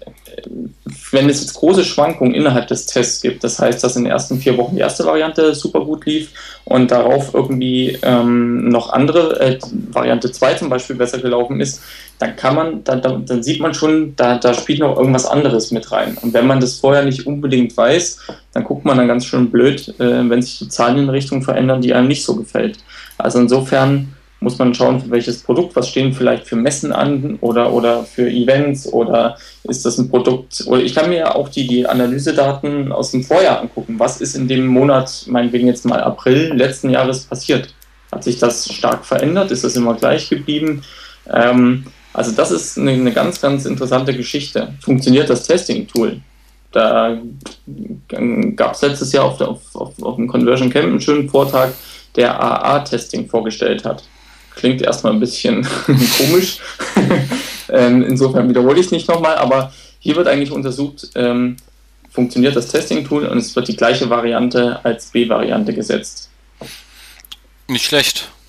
Und dann findet man raus, wenn das Testing-Tool funktioniert. Also es da kann ja nicht sein, dass die gleiche Variante dann 50% Uplift gegen sich selbst hat. Ja, das äh, spricht dann für einen Fehler im Tool, das stimmt. Ja. Genau. Ja, aber Kleines Problemfall jetzt an der Stelle einfach mal so drüber nachgedacht, wenn man jetzt so extrem longtailig ist, habe ich selten eine Produktdetailseite, die mir 40 Sales am Tag macht. Also ähm, ich habe zum Beispiel im Musikbereich, ich habe wahnsinnig viele Inhalte, aber ich welche von denen werden aber ich was einmal im Jahr gekauft. Ich habe allerdings dann natürlich die, die wirklich gerade in den Charts sind, die richtig stark laufen, aber die sind massiv ähm, der, der, die Art des Traffics und die Conversion jetzt schon auf den Seiten ist halt massiv auch von dem ähm, Presseaufkommen mit geprägt. Also die bringen ein neues Album raus, dann fahren sie dummerweise besoffen Auto, zack, bumm, habe ich äh, irgendwelche äh, Newsleute mit auf der Produktdetailseite, weil die halt äh, dazu rankt. Ähm, das heißt, bei denen, die hochfrequent sind, habe ich auch wahnsinnig viel externe Faktoren drauf und die anderen sind extrem niederfrequentig, dafür aber eine große Masse. Macht es dann in so einem welchen Sinn, dass man sagt, okay, ich teste halt einfach über alle Produktdetailseiten hinweg, äh, wenn ich solche ganz generischen Sachen machen möchte, wie mit und ohne Navi zum Beispiel oder Buttonfarbe. Ja, also wenn du da solche Sachen auf jeden Fall, ansonsten äh, kannst du kleinere Conversions definieren diejenigen, die halt häufiger auftreten. Das heißt, ähm, Klassiker ist, Bounce Rates von zwei Seitenvarianten zu testen. Dass du einfach sagst, okay, wir gucken jetzt an, wie viele Leute springen ab, wenn ich das und das jetzt gemacht habe. Oder wenn du, ähm, keine Ahnung, Klick auf die Navigationsebene höher oder auf die Navigationsebene, in dem das Produkt drin liegt. Das wird häufiger vorkommen als ein Kauf. Das heißt, das du musst, du musst ja wirklich also eine, eine Aktion suchen, die zum einen für dich oder für, für, den, für den Shop ein interessantes Ziel ist. Leute halten, Leute weiter verlinken. So, und wie viele Leute klicken vom Album von, keine Ahnung, Lena dann auf, auf die höhere Kategorie oder, oder, oder auf, auf generell auf den, auf den Künstler und ähm, das ist das ist eine Micro-Conversion und das ist genau das. Du musst die, richtige, die richtige Kennzahl definieren als dein Ziel und dann äh, schau an, wie viele Leute das tagtäglich machen und dann garantiere ich dir, das sind dann auch mehr als zehn. Das stimmt. Nee, das ist ein cooler Tipp an der Stelle. Ähm, jetzt haben wir schon mehrmals das Wort äh, Webanalyse genannt, also auch bei uns immer beim Haus ganz gerne, oh, Conversion-Optimierung, ich habe da schon Webanalyse. Äh, klar, äh, dämlich, aber nicht desto trotz unsere Zuhörer, wo sind die Überschneidungen und wo ist natürlich die ganz harte Abgrenzung? Also in Webanalyse steckt das Wort Analyse drin. Das ist genau der Punkt. Wir erweitern das Ganze. Wir nehmen es natürlich auch zum Reporting oder einfach um zu zeigen, was hat es gebracht, die Auswirkungen. Es geht um Conversion Rates, die müssen gemessen werden und die werden in einem Webanalyse-Tool gemessen. Fertig. Was wir machen, ist ähm, wirklich einen, einen kompletten Conversion-Prozess, der fängt aber schon vor der Website an mit, mit den Werbemitteln und so weiter, bis hin zum Kauf oder Lead äh, zu optimieren ist ein Prozess. Und wir nutzen dabei die Webanalyse. Das heißt, Webanalyse per se ist erstmal dumm. Das heißt, das Tool, wie es da steht, ist dumm. Das weiß nichts. Das, das weiß nur, ich habe eine ganze Menge Daten und die habe ich jetzt gespeichert.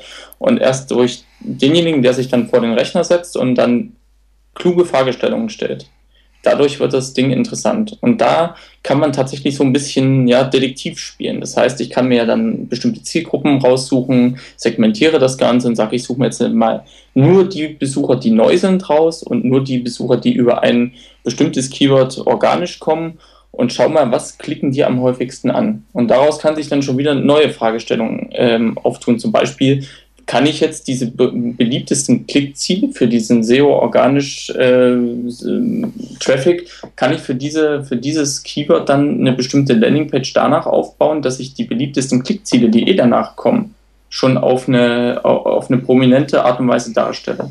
Das heißt, das ganze Thema Navigation dann vereinfachen. Und insofern, Webanalyse per se erstmal dumm, wie gesagt, es ist wichtig, dass man vorher KPIs definiert und, und ähm, dass auch die, die Tool-Anbieter selbst, die machen das ja dann auch, äh, Workshops anbieten, wo sie mit dem Kunden zusammen ähm, ja einfach schauen, was sind eure wichtigsten Kennzahlen und die bilden sie dann im System ab. Und das ist dann so der Mehrwert, das kann man rausholen. Und insofern für uns absolut Analysetool und aber auch eben Reporting. Ähm, darüber hinaus gibt es eine ganze Menge andere Analysemöglichkeiten, äh, aber da ja die Verbreitung von diesen Tools auch, ich sag mal, immer noch zunimmt und äh, zumindest die meisten schon mal in Google Analytics eingebunden haben, ist es einfach, sich die Sachen anzugucken. Das kostet erstmal nichts, das ist da. Und das ist genau der Punkt, warum wir genau da anfangen. Das ist erstmal da. Mit, einem, mit einer Experten, äh, mit der Expertenbrille, sag ich mal, und so einem Tool kann man schon mal so, ich sag mal, die kleineren Conversion Killer auf jeden Fall rausfinden. Und man sieht, wie gut stehst du eigentlich? Was hast du für eine Conversion Rate? Was sind deine wichtigsten Landing Pages? Wie hoch ist die Bounce Rate? Bla bla bla. Das stimmt. Das hast, da hast du recht. Okay. Ähm, haben wir uns noch geguckt, äh, angeschaut vorhin, äh, wo gehen die Trends hin? Jetzt äh, 2011 ist schon ein bisschen am Laufen, aber was sehen wir so den nächsten, dieses Jahr, nächstes Jahr? In welche Richtung entwickelt sich das Ganze? Also jetzt, jetzt 2011 sieht man, dass das Thema Conversion-Optimierung langsam ankommt. Also man sieht es auch vom, vom Traffic her, der oder, oder Anzahl der Suchtreffer, das nimmt jetzt alles ein bisschen zu um dieses Thema rum, Landingpage-Optimierung, Conversion-Optimierung, äh, Testing und so weiter. Das heißt, es wird, äh, das nimmt gerade alles zu. Bei vielen Online-Marketern ist das trotzdem immer noch nicht angekommen. Das sind auch die, wo du sagst, die haben ein Webanalyse-Tool und denken, sie machen Conversion-Optimierung. Ähm, es gibt noch zu viele da draußen, die dann noch keinen Wert drauf legen. Äh, ich denke, die Notwendigkeit ist schlichtweg gegeben, dass man sich mit dem Thema äh, beschäftigen muss. Die, die, der Wettbewerbsdruck, die, die, die Klickpreise steigen. Ähm, Im SEO ist es auch nicht mehr so einfach mal schnell auf eins zu kommen. Da muss man sich einfach ein bisschen mehr einfallen lassen. Und ähm, wenn ich halt gerade Traffic einkaufe, dann muss ich mir auch überlegen, was, was kommt letztendlich dabei rum. Und da ist schnell eine Effizienzfrage auf dem, auf dem Tisch. Und die Effizienzfrage klärt man mit Conversion-Optimierung, weil ich versuche eben mit Maßnahmen, die über die Kanäle hinweg ansetzen, einen Hebel zu setzen und da mehr, mehr Umsatz aus meiner Seite rauszuholen und auch den ROI von, von, ähm, ja, vom, vom Marketing und vom Online-Marketing-Budget halt quasi zu steigern. Und insofern, A, das Thema muss jetzt erstmal ankommen, das muss sich in den Köpfen manifestieren, das ist das eine, das tut es langsam. Wir haben erste Konferenzen, die auch viel Spaß machen und Camps, ähm, auch dieses Jahr wieder. Und ähm, zum anderen geht es dann darum, wie und äh, was kann ich optimieren und testen. Und dann ist das ganze Thema Testhypothesen, ähm, der, der, der Conversion-Prozess an sich muss erstmal verstanden werden, wo kann ich ansetzen, wo kann ich diese Hebel setzen, um hinterher mehr zu verdienen. Ähm, und ein Trend, der noch weitergeht, ist das ganze Thema Customer Journey. Das heißt, an welcher ja, Kaufentscheidungsphase befinden sich meine Besucher oder, oder Informationsphase und ähm, wann kommen sie auf welche Seite und wie kann ich dann bestmöglich diese Informationen geben, die der Nutzer braucht. Das heißt, in einem größeren Kontext gesehen ist die Conversion das Ziel. Das ist das eine. Irgendwo soll eine Anfrage gestellt werden, gekauft werden oder wie bei mir auf mein Xing-Profil geklickt werden. Und äh, daraufhin muss ich meine, meine Marketingmaßnahmen, die Online-Marketingmaßnahmen schlichtweg ausrichten. Und da ist es mir egal, welche Kanäle ich bediene ob das jetzt nun SEO oder, oder SEA oder sonst was ist. Ähm, Hauptsache, dass das Gesamtziel wird erreicht und ich versuche vorne den besten Mix aus allen Kanälen zu finden und das Budget bestmöglich zu verteilen. Und insofern Customer Journey ähm, als, als die Reise des Kunden durch, durch das Web ist, das ist ein Thema, ähm, das wird uns auf jeden Fall eine ganze Zeit noch beschäftigen und die Frage ist, ob es dann wirklich die Kanäle endlich mal aufweicht. Weil häufig ist es ja so, dass es unterschiedliche Budgets in Unternehmen gibt, die für die verschiedenen Kanäle da äh, ausgegeben werden. Für mich macht das wenig Sinn. Ähm, eigentlich ist es so, dass man eine, eine, äh, ja, ein Budget zur Verfügung hat und dass man versucht, damit ein Ziel zu erreichen, beziehungsweise ja, überzuerfüllen. Übererfüllung ist immer super. Äh, da fällt mir gerade eine, eine Frage an, die mir gerade so irgendwie gekommen ist. Wir, der, glaubst du, wenn man das so weit etabliert hat, im Moment reden wir immer noch von einer, ähm, einer Produktdetailseite oder einer Kategorieseite oder so etwas. Glaubst du, dass das Thema ähm, Seiten pro Kanal, hast vorhin mal kurz angesprochen, bei SEA mal eine gesonderte Analyse zu fahren, weil der Traffic ja vielleicht schon näher am Thema ist und der Nutzer ja schon gesagt hat, was er wollte. Wie sieht es aus, ob es irgendwann mal dahin kommt, dass wir sagen, für Facebook, wo die Nutzer ja definitiv eher in gediegener Laberlaune sind und auf der Suche nach Lolcats und ähm, zum Beispiel äh, Suchmaschinen verschiedene Arten von Landingpages zu machen, die eine vielleicht, die erstmal die Kommunikation aufgreift und weiterführt und nicht direkt hier gleich einen Warenkorb andreht, wohingegen natürlich bei Suchmaschinen vielleicht ein schneller Warenkorbzugang viel wichtiger ist. Also dass man da auch ein bisschen mehr in eine Unterscheidung geht der Nutzer, wo die herkommen? Ich denke, es macht auf jeden Fall Sinn. Also wie gesagt, wir machen für, für SEA teils ganz unterschiedliche Landingpages, die auch nicht mehr was mit, mit, mit einem Corporate Design oder sowas zu tun haben müssen. Also die sehen dann ganz anders aus. Ähm, und insofern der Zweck heiligt da die Mittel, wenn man zeigen kann, dass das hinterher besser funktioniert. Also warum nicht? Also gerade, weil du das, das Facebook-Beispiel auch gebracht hast äh, und Lavalaune und überhaupt, die, die, also die, die Facebook-Nutzer im Moment, die, die kriegen von Werbung nicht viel mit. Die merken gar nicht, dass da eine Werbung drin ist. Ich glaube auch, so richtig gut geklickt wird sie noch nicht. Wohingegen sie aber sehr ähm, sensibel dafür sind, wenn sie in einem Online-Shop sind und sehen das Gesicht ihres Busenkumpels, der da irgendwie, keine Ahnung, ähm, den LCD-TV geliked hat und der dann sagt, hey, das Ding ist cool. Und äh, da ist es wieder ganz was anderes. Das heißt, also die, die, das Interesse und in welcher Informationsphase die sich äh, befinden, das wird definitiv äh, äh kaufentscheidend sein und insofern aber auch entscheidend dafür, wie ich die Informationen aufbereite. Und wenn Sie jetzt gerade mal in der Phase sind, dass Sie ähm, dass sie sich für, für eine Firma interessieren und überlegen, ähm, ist das die richtige für mich, dann macht es vielleicht Sinn, die ganzen Vorzüge darzustellen. Wenn ich jetzt aber über einen Deep Link auf ein Produkt gehe, dann wollen die das kaufen wollen, wissen, wie hoch die Versandkosten sind, kann ich es zurückschicken und wenn dann noch das, das Gesicht von einem Freund drauf ist, wunderbar. Ja, ja also ich glaube, das wird noch ein sehr, sehr äh, spannendes Thema. Also ich glaube, das Schöne ist ja, geht es wahrscheinlich euch äh, sogar die ersten nicht trefft, denen es noch mehr geht wie, wie, wie, uns, man ist halt nie fertig.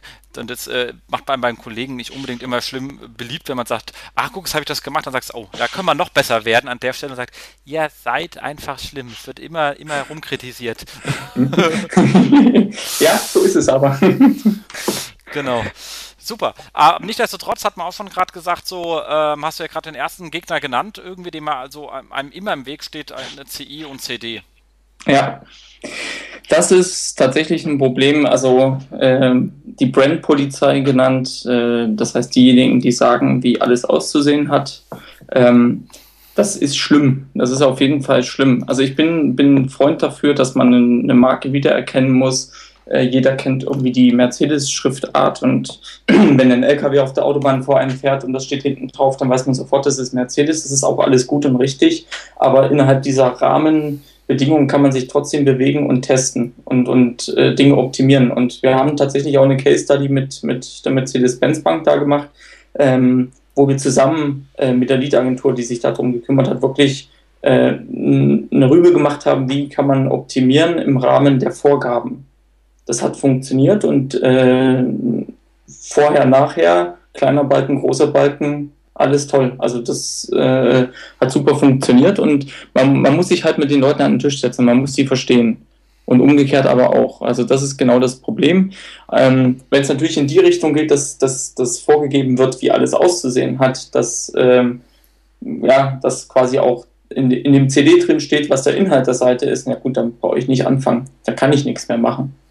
Aber das ist so ein Problem, also da treffen wir immer wieder, äh, immer wieder drauf, aber wir können mit Engelszungen dann reden und probieren. Ähm, wir haben halt, wie gesagt, eine schöne Case Study dazu und die beweist, dass es funktioniert und die nehmen wir auch gerne her. das, das ist sinnvoll. Ansonsten ist ja immer die Frage, beziehungsweise die, die Bereitschaft zu sagen, lass uns doch einfach den Kram mal testen. Vielleicht haben wir ja gar kein Problem, vielleicht ist ja unsere CI-Vorgabe sogar die beste, könnte ja auch mal sein. Äh, mhm. Äh, und wenn nicht, dann wissen wir, über was für welche Größenordnung wir eigentlich reden ja. und wissen, ob wir uns streiten wollen. Sag ich mal, lass uns erstmal feststellen, über was wir eigentlich reden. Wie groß ist denn der Topf, über den wir uns überhaupt streiten wollen? Äh, und danach wissen wir, wie hoch der Handlungsdruck ist. Und ähm, wenn dann jemand sagt, wegen 15 Prozent möchte ich aber mal eine komplette CI, es kostet mich auch, ist ja Kosten hinten dran, über den Haufen werfen, kann ich sagen, okay, dann vielleicht nicht. Wenn es irgendwie 300, 400 Prozent sind, dann kann man anfangen, drüber nachzudenken. Ähm, aber die, diese Bereitschaft, und das ist das, was ich immer denke, was man mindestens mitbringen sollte, es einfach mal probieren und drauf ankommen lassen, dann weiß man einfach, über was man spricht, weil sonst spricht man nämlich ohne Test einfach nur mit, äh, ja, wir wissen ja nicht, was wir sein lassen. Also wir können die Opportunitätskosten schlicht und ergreifend nicht beurteilen und das sollte man schon können. Ja, richtig. Genau, das ist äh, definitiv so ein Thema. Aber ich meine, das ist ja ganz schön, wenn man mit SEA äh, das umgeht, weil ich meine, selten klickt ja ein Mitarbeiter aus dem äh, CI-CD-Bereich äh, ein eigenes Ad. Das kriegen ja. sie dann ja meistens nicht mit. Stimmt. Das ist. Ansonsten ist einmal zu überlegen, ob man nochmal einen Co-Brand aufmacht. Das ist auch manchmal nochmal so ein Ausgang, wenn es gar nicht anders geht. Ähm, aber äh, du, das klingt alles so dramatisch. Also die Änderungen sind da nicht so, dass man, keine Ahnung, das Logo rausschmeißt oder sowas. Ja, das sowieso nicht, weil das bildet ja meistens den, den, den, den ja. äh, Vertrauen in die Seite ab. Also das Logo ist meistens ja eher etwas, was man haben möchte. Ja, also bei uns, bei uns ist es halt so, dass es sich wirklich in der Regel nur im Content-Bereich abspielt und das sind Sachen, die ähm, viel mit Text auch zu tun haben. Also auch wieder so eine Parallele, wo, wo wir eigentlich enger beieinander sind, als wir denken. Äh, und zum anderen einfach Prozesse und, und die Prozesslogik so einfach wie möglich zu gestalten. Und das ist eigentlich äh, der Schlüssel an der Stelle zum Erfolg. Und da muss wirklich nicht dann alles über den Haufen geschmissen werden, sondern in der Regel ist es halt so, dass man hier halt vielleicht mal noch mal einen auffälligeren Button braucht oder sowas oder mal ein Bildelement, was im Moment noch nicht vorhanden ist und solche Sachen. Also das ist nichts Dramatisches, aber also wir hatten, wir hatten mal äh, einen Termin bei einem äh, äh, Kunden, den wir gerne als Kunden gehabt hätten. Ähm, da war auch die Lead-Agentur dabei, die sich ums Design gekümmert hat, äh, ums Corporate Design. Und denen haben wir gezeigt, dass ihr Button quasi nicht auffällig und nicht auffindbar ist. Daraufhin haben sie gesagt, das können sie nicht machen. Der Art Director würde sterben und zwei Tage später war das Ding online. Das ist zwar nicht unser Kunde geworden, aber es war online. Also entweder ist dort ein Art Director gestorben oder er hat eingesehen, es geht trotzdem. Ja, da hast du recht. Ich meine, bei uns ist ja so die Krankheit, ähm, also ich meine, wir sind ja wirklich ein Großklass, ja alles durchgezählt, also bei jedem T, wie viel Digits und wie hoch der Weißabstand ist. Und das führt dazu, dass wir oft halt äh, ex, äh, viel Platz auf der Seite einfach verschenken und nach unten rutschen, weil einfach Weißraum da ist, wo du dir als Nutzer nur denkst, ja, man könnte ihre Seite nicht irgendwie hm. effizienter gestalten. ähm, und ganz lustig wird es halt natürlich, ähm, dass Magenta eine ziemlich, na, sagen wir mal so, dezent auffällige Farbe ist, mit der jetzt nicht so arg viel harmoniert. Ähm, mhm. Das heißt, hast, aber nicht, hast du nicht gesagt. ah ja, ich bin ja auch lang genug verstrahlt worden. Ähm, das ist es so, dass bei uns dann oft Call-to-Action-Elemente ähm, entweder sind sie Textlinks, dann sind sie Magenta, dann kann man sie wieder sehen. Äh, wobei jetzt, äh, trotzdem drückt man sie nicht so gerne. Allerdings sind oft Call-to-Action-Agente dann grau. Mhm. Weil es halt die Farbe ist, die sich damit nicht beißt. Nun ist halt grau, ja, äh, steht erstmal irgendwie auch für dieses Element, ist äh, inaktiv. Ähm, ja, und ist so echt, ähm, ja, übel, sagen wir es mal so. Aber eine andere Farbe kannst du auch schlecht neben das Magenta setzen, ohne dass du anfängst, dass dir die Augen drehen. Ähm, und da hast du dann echt ein Problem, was an deiner, wo deine CI den wirklich, äh, ja, dann sagt, vielleicht mache ich im Content einfach nicht, habe ja drumherum noch alles. Ich meine, das große T oben drüber und drumherum ist eh alles Magenta. Das, vielleicht erkennt der Nutzer immer noch, dass er bei der Telekom ist dann. Also ich denke, wenn du, wenn du ein Call to Action vielleicht andere Elemente, die auch wichtig sind, mit, mit abbildest, dann kannst du allein schon aufgrund der Menge, die an einer Stelle sich sammelt, die Aufmerksamkeit steigern. Da geht es nicht mehr darum, dass der Call to Action selbst geändert wird, sondern einfach ein paar Sachen drumherum abbilden. Das auf jeden Fall. Aber nichtsdestotrotz, das sind halt dann Schwierigkeiten, die einem mitkommen, ähm, die natürlich bei solchen Sachen dann wirklich massiv mit ähm, reinfallen und fällt dann ja auch immer irgendwas ein. Ist ja nicht so, dass man da nichts einfällt. Aber es ist definitiv etwas, was erstmal, ja, man muss ein bisschen kreativer sein. Mhm, definitiv. Genau. Und äh, ja, das ist halt so ein Spaß. Wir hätten ja mal den, ähm, ich habe ja äh, angefangen, nicht als SEO, sondern als in der Suche, also in der Websuche, Portalsuche von der t-online.de und die war damals ja auch komplett gebrandet. Das heißt, die Titel waren schwarz und die URLs waren magenta anstatt blau-grün. Super. Und ja, bei uns war damals noch die Regel, dass Titel nicht klickbar sind, sondern nur die URLs. Und wir hatten dann echt gesagt, es funktioniert so gar nicht und wir müssen in einem Standard blau-grün, wie alle anderen auch sind, werden. Ähm, und da haben dann halt auch uns gesagt, okay, wir nehmen uns wirklich so Leute und lassen die an Kameras und alles einfach zu beweisen, dass es nicht funktioniert.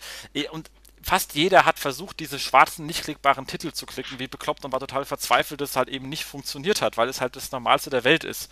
Ja. Ähm, und der, der Uplift, beziehungsweise der, der, die Umsatzsteigerung, die dann von dieser Umstellung war, die war einfach dermaßen exorbitant, dass man die kaum, gar, gar nicht mehr ausdrücken kann. Einfach weil es so gänzlich komplett am Muster vorbei war.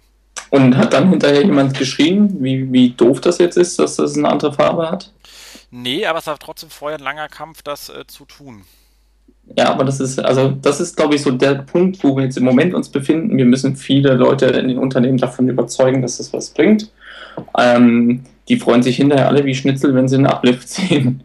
Das und, stimmt. Und dann ist es auch ganz schnell vergessen, was da geändert wurde. Da hast du absolut recht. Okay, aber nicht, dass du trotzdem mal hier am Ende angelangt. Ähm, ja Jetzt so, schon. Ja, ist unglaublich, gell? Äh, nach 1,30. Okay. Wie hoch ist der Redeanteil verteilt? Das muss man auswerten. Ja, ich, äh, diesmal glaube ich sehr gleichmäßig, würde ich sagen. Aber war auch wirklich ein schöner Einstieg in diese ganze ähm, äh, Methodenwelt. Wobei wir es ja ein bisschen weggelassen hatten, sind ja jetzt so diese ganzen ähm, ähm, qualitativen Methoden, von denen du es vorhin am Anfang in unserem Vorgespräch noch ein bisschen hattest. Soll ich es jetzt nachholen? Ja, das machen wir noch, oder? Haben wir noch ein bisschen Zeit? Ja, also qualitativ die Frage nach dem Warum. Das heißt, warum sind bestimmte Dinge auf der Website so oder warum, warum funktioniert, ähm, was weiß ich, der Kauf nicht oder warum kaufen die Nutzer nicht ein? Und da geht es hauptsächlich darum, ähm, tatsächlich echte Nutzer zu analysieren, zu untersuchen und ähm, da vom, vom Eye-Tracking über die Befragung verschiedene Labs, die da durchgeführt werden können und die, die, die stehen und vor allem schlichtweg mit der Fragestellung, wie man da reingeht. Das heißt, ähm, was frage ich die Nutzer? und, und oder lasse ich die jetzt einfach nur mal so über die, über die Seite äh, äh, surfen und, und mache dann dieses laute Denken und sowas, dass sie mir dann sagen, was, was da los ist oder was, was nicht funktioniert. Ähm, das geht dann so weit, dass man tatsächlich auch in den Neurobereich reingehen kann. Das heißt, ähm, zu messen, wie wirken Seiten emotional. Da gibt es auf jeden Fall einen André Morris und das Webarzt-Team zu nennen, die sich darum kümmern. Ähm, das heißt, die untersuchen, was sind so die Hürden auch auf emotionaler Ebene? Das heißt, welche Zielgruppe spreche ich im Moment an? Wie, wie wirkt das Ganze? Da geht das ja auf das, äh, auf das limbische System ähm, und äh, untersucht halt, welchen Typ, welchen emotionalen Typ spreche ich im Moment an? Ist das eigentlich der, den wir haben wollen? Oder wollen wir ganz andere Leute ansprechen und dann optimieren die halt äh, wirklich abgefahren ähm, so dahin, dass, dass die richtige Zielgruppe angesprochen wird oder dass die Leute auf die richtige Art und Weise angesprochen werden. Äh, das heißt, die, die können auch Leute in so, ein, so ein, ja, in so eine Röhre schicken und gucken, was dann passiert. Und ähm, da gibt es dann natürlich die ganzen, ganzen ähm, ja, äh, Analyseformen, die auch von Usability-Dienstleistern angeboten werden. Und die Conversion-Optimierung macht sich an der Stelle einfach das zunutze und nutzt verschiedene Analyseformen, je nachdem, an welcher Stelle optimiert werden soll. Ähm, was halt der Riesenunterschied ist, ein Mensch, der vor einem Rechner sitzt, den ich beobachte oder aufzeichne, zeigt mir unwillkürlich, was eigentlich schlecht ist. Und das, das ähm, berühmteste Beispiel damit, was, was wir auch mal in-house durchgeführt hatten, beziehungsweise ähm, der Kollege, ähm, wo er gesagt hat, bitte schließen Sie den, den Kaufprozess ab. Und der Nutzer hat oben rechts auf das X geklickt. ja, das, das zeigt, mit welchen Leuten man das dann wirklich zu tun hat und wie einfach und plakativ man Prozesse machen muss. Das stimmt. Ich, ich sage einmal nur das kleine Beispiel bei uns, bei uns steht immer äh, drauf und damals auch schon ähm, äh, äh Powered bis Google und wir haben einfach gesagt, komm, wir machen es auf Deutsch, also äh, ähm, äh, Suche mit Google. Und dann haben wir irgendwann äh, auch mal fragen lassen, was die denn, äh, ist immer solche Frage wegen, wegen Branding und wegen, was halten sie davon, dass die Telekom mit Google zusammenarbeitet. Und dann haben doch wirklich ein paar Leute gesagt, also wenn wir so zehn Leute befragt, sind so drei, vier, dann ist es also nicht so wenig. Und haben gesagt, so, das macht, macht die Telekom ja gar nicht. Tja. Und haben auf diese Seite geschaut mit diesem Logo drauf. Und da war die Frage, was glauben Sie dann, warum da das Logo steht? Naja, ich meine, es ist ja nicht Ihr Geschäft, Suchen zu bauen. Wahrscheinlich sind die nicht so gut. Deswegen sagen, wenn Sie hier nichts finden, dann suchen Sie halt mal bei Google. Ich so, ah, so kann man das auch interpretieren, wenn man Lust hat. Ähm, das ist schon äh, immer wieder spaßig. Nichtsdestotrotz hast du gerade noch etwas. Siehst du, wenn man so anfängt zu sprechen, kommen einem doch wieder Themen. Ähm, Usability. Also das sind ja auch manchmal Freunde von mir, wo ich sage, ähm, die gehen sehr viel im, im, Qualitativen um, haben da auch ein sehr gutes Methodenset, aber denen geht so die quantitative Verifizierung ihrer Ideen komplett ab, habe ich so mal so das Gefühl. Also die kommen dann mit Card-Sorting zum Beispiel für eine Navigation, dann lassen sie irgendwie 20 Leute 20 Begriffe sortieren und sagen, so ist die perfekte Navigation, jawohl. Und dann sage ich ja, Moment mal, erstens gibt es mehr als 20 Personen auf der Welt. Äh, zweitens, gibt es mehr als 20 Wörter auf der Welt. Wer weiß, ob die überhaupt der, euer Set schon das richtige Set hatte oder ob ihr nicht Sachen komplett weggelassen habt. Also das sind so die Sachen, die mir mal als ersten ausfallen. Ähm, aber dann auch natürlich, dass die sich überhaupt nicht mit die Webanalyse reinschauen. Also dass da einfach so der, der Hang, das, was sie zwar erarbeitet haben, wo ich sage, die sind sehr gut in Hypothesen erarbeiten, was man da machen könnte, aber diese dann verifizieren zu lassen, das finden die gar nicht so lustig. Ähm, ja, da werde ich mich ein bisschen bedeckter halten, was das Thema betrifft. du, du weißt warum, ähm, da, da gibt es durchaus Diskussionen. Äh, die eine Branche er, erklärt die andere für tot und umgekehrt. Ähm, wo, wobei SEO und PR und ist ja sowieso alles tot und Social Media auch. Und also insofern, äh, lass mich mal so viel dazu sagen die haben ihre Art und Weise, an ein Thema ranzugehen. Die Conversion-Optimierer haben eine andere Art und Weise. Ich denke, wenn die sich zusammentun würden, dann ergeben sich eine ganze Menge Synergieeffekte.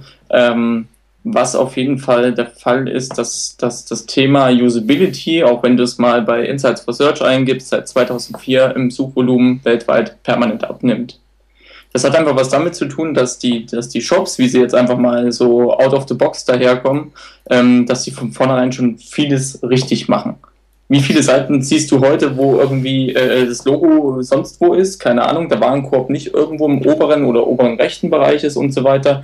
Die Leute an sich sind, äh, auch was das Medium betrifft, viel, viel äh, ähm, geübter geworden. Die, die wissen, wie die Navigation funktioniert, die wissen, was ein Textlink ist.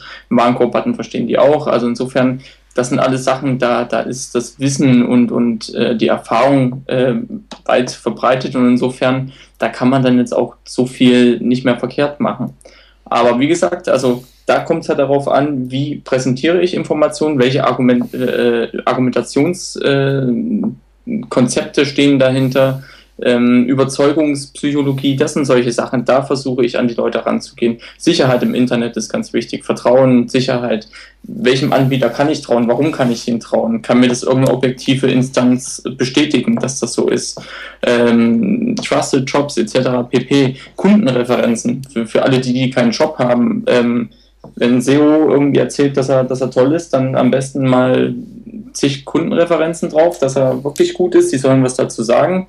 Und ansonsten, ja, ich weiß nicht damit prahlen, wie viele Seiten man in Top 10 hat oder so. Weiß nicht, ob das was bringt, aber wenn eine äh, äh, unabhängige Stelle mir sagt, der ist gut, der Jens, dann sage ich, okay, wenn das einer sagt, dann, dann ist es vielleicht sein Kumpel. Wenn das jetzt zehn sagen, dann okay. Und wenn er dann noch für einen großen Konzern arbeitet, äh, wo ein fettes Logo draufsteht, ja, dann muss er gut sein.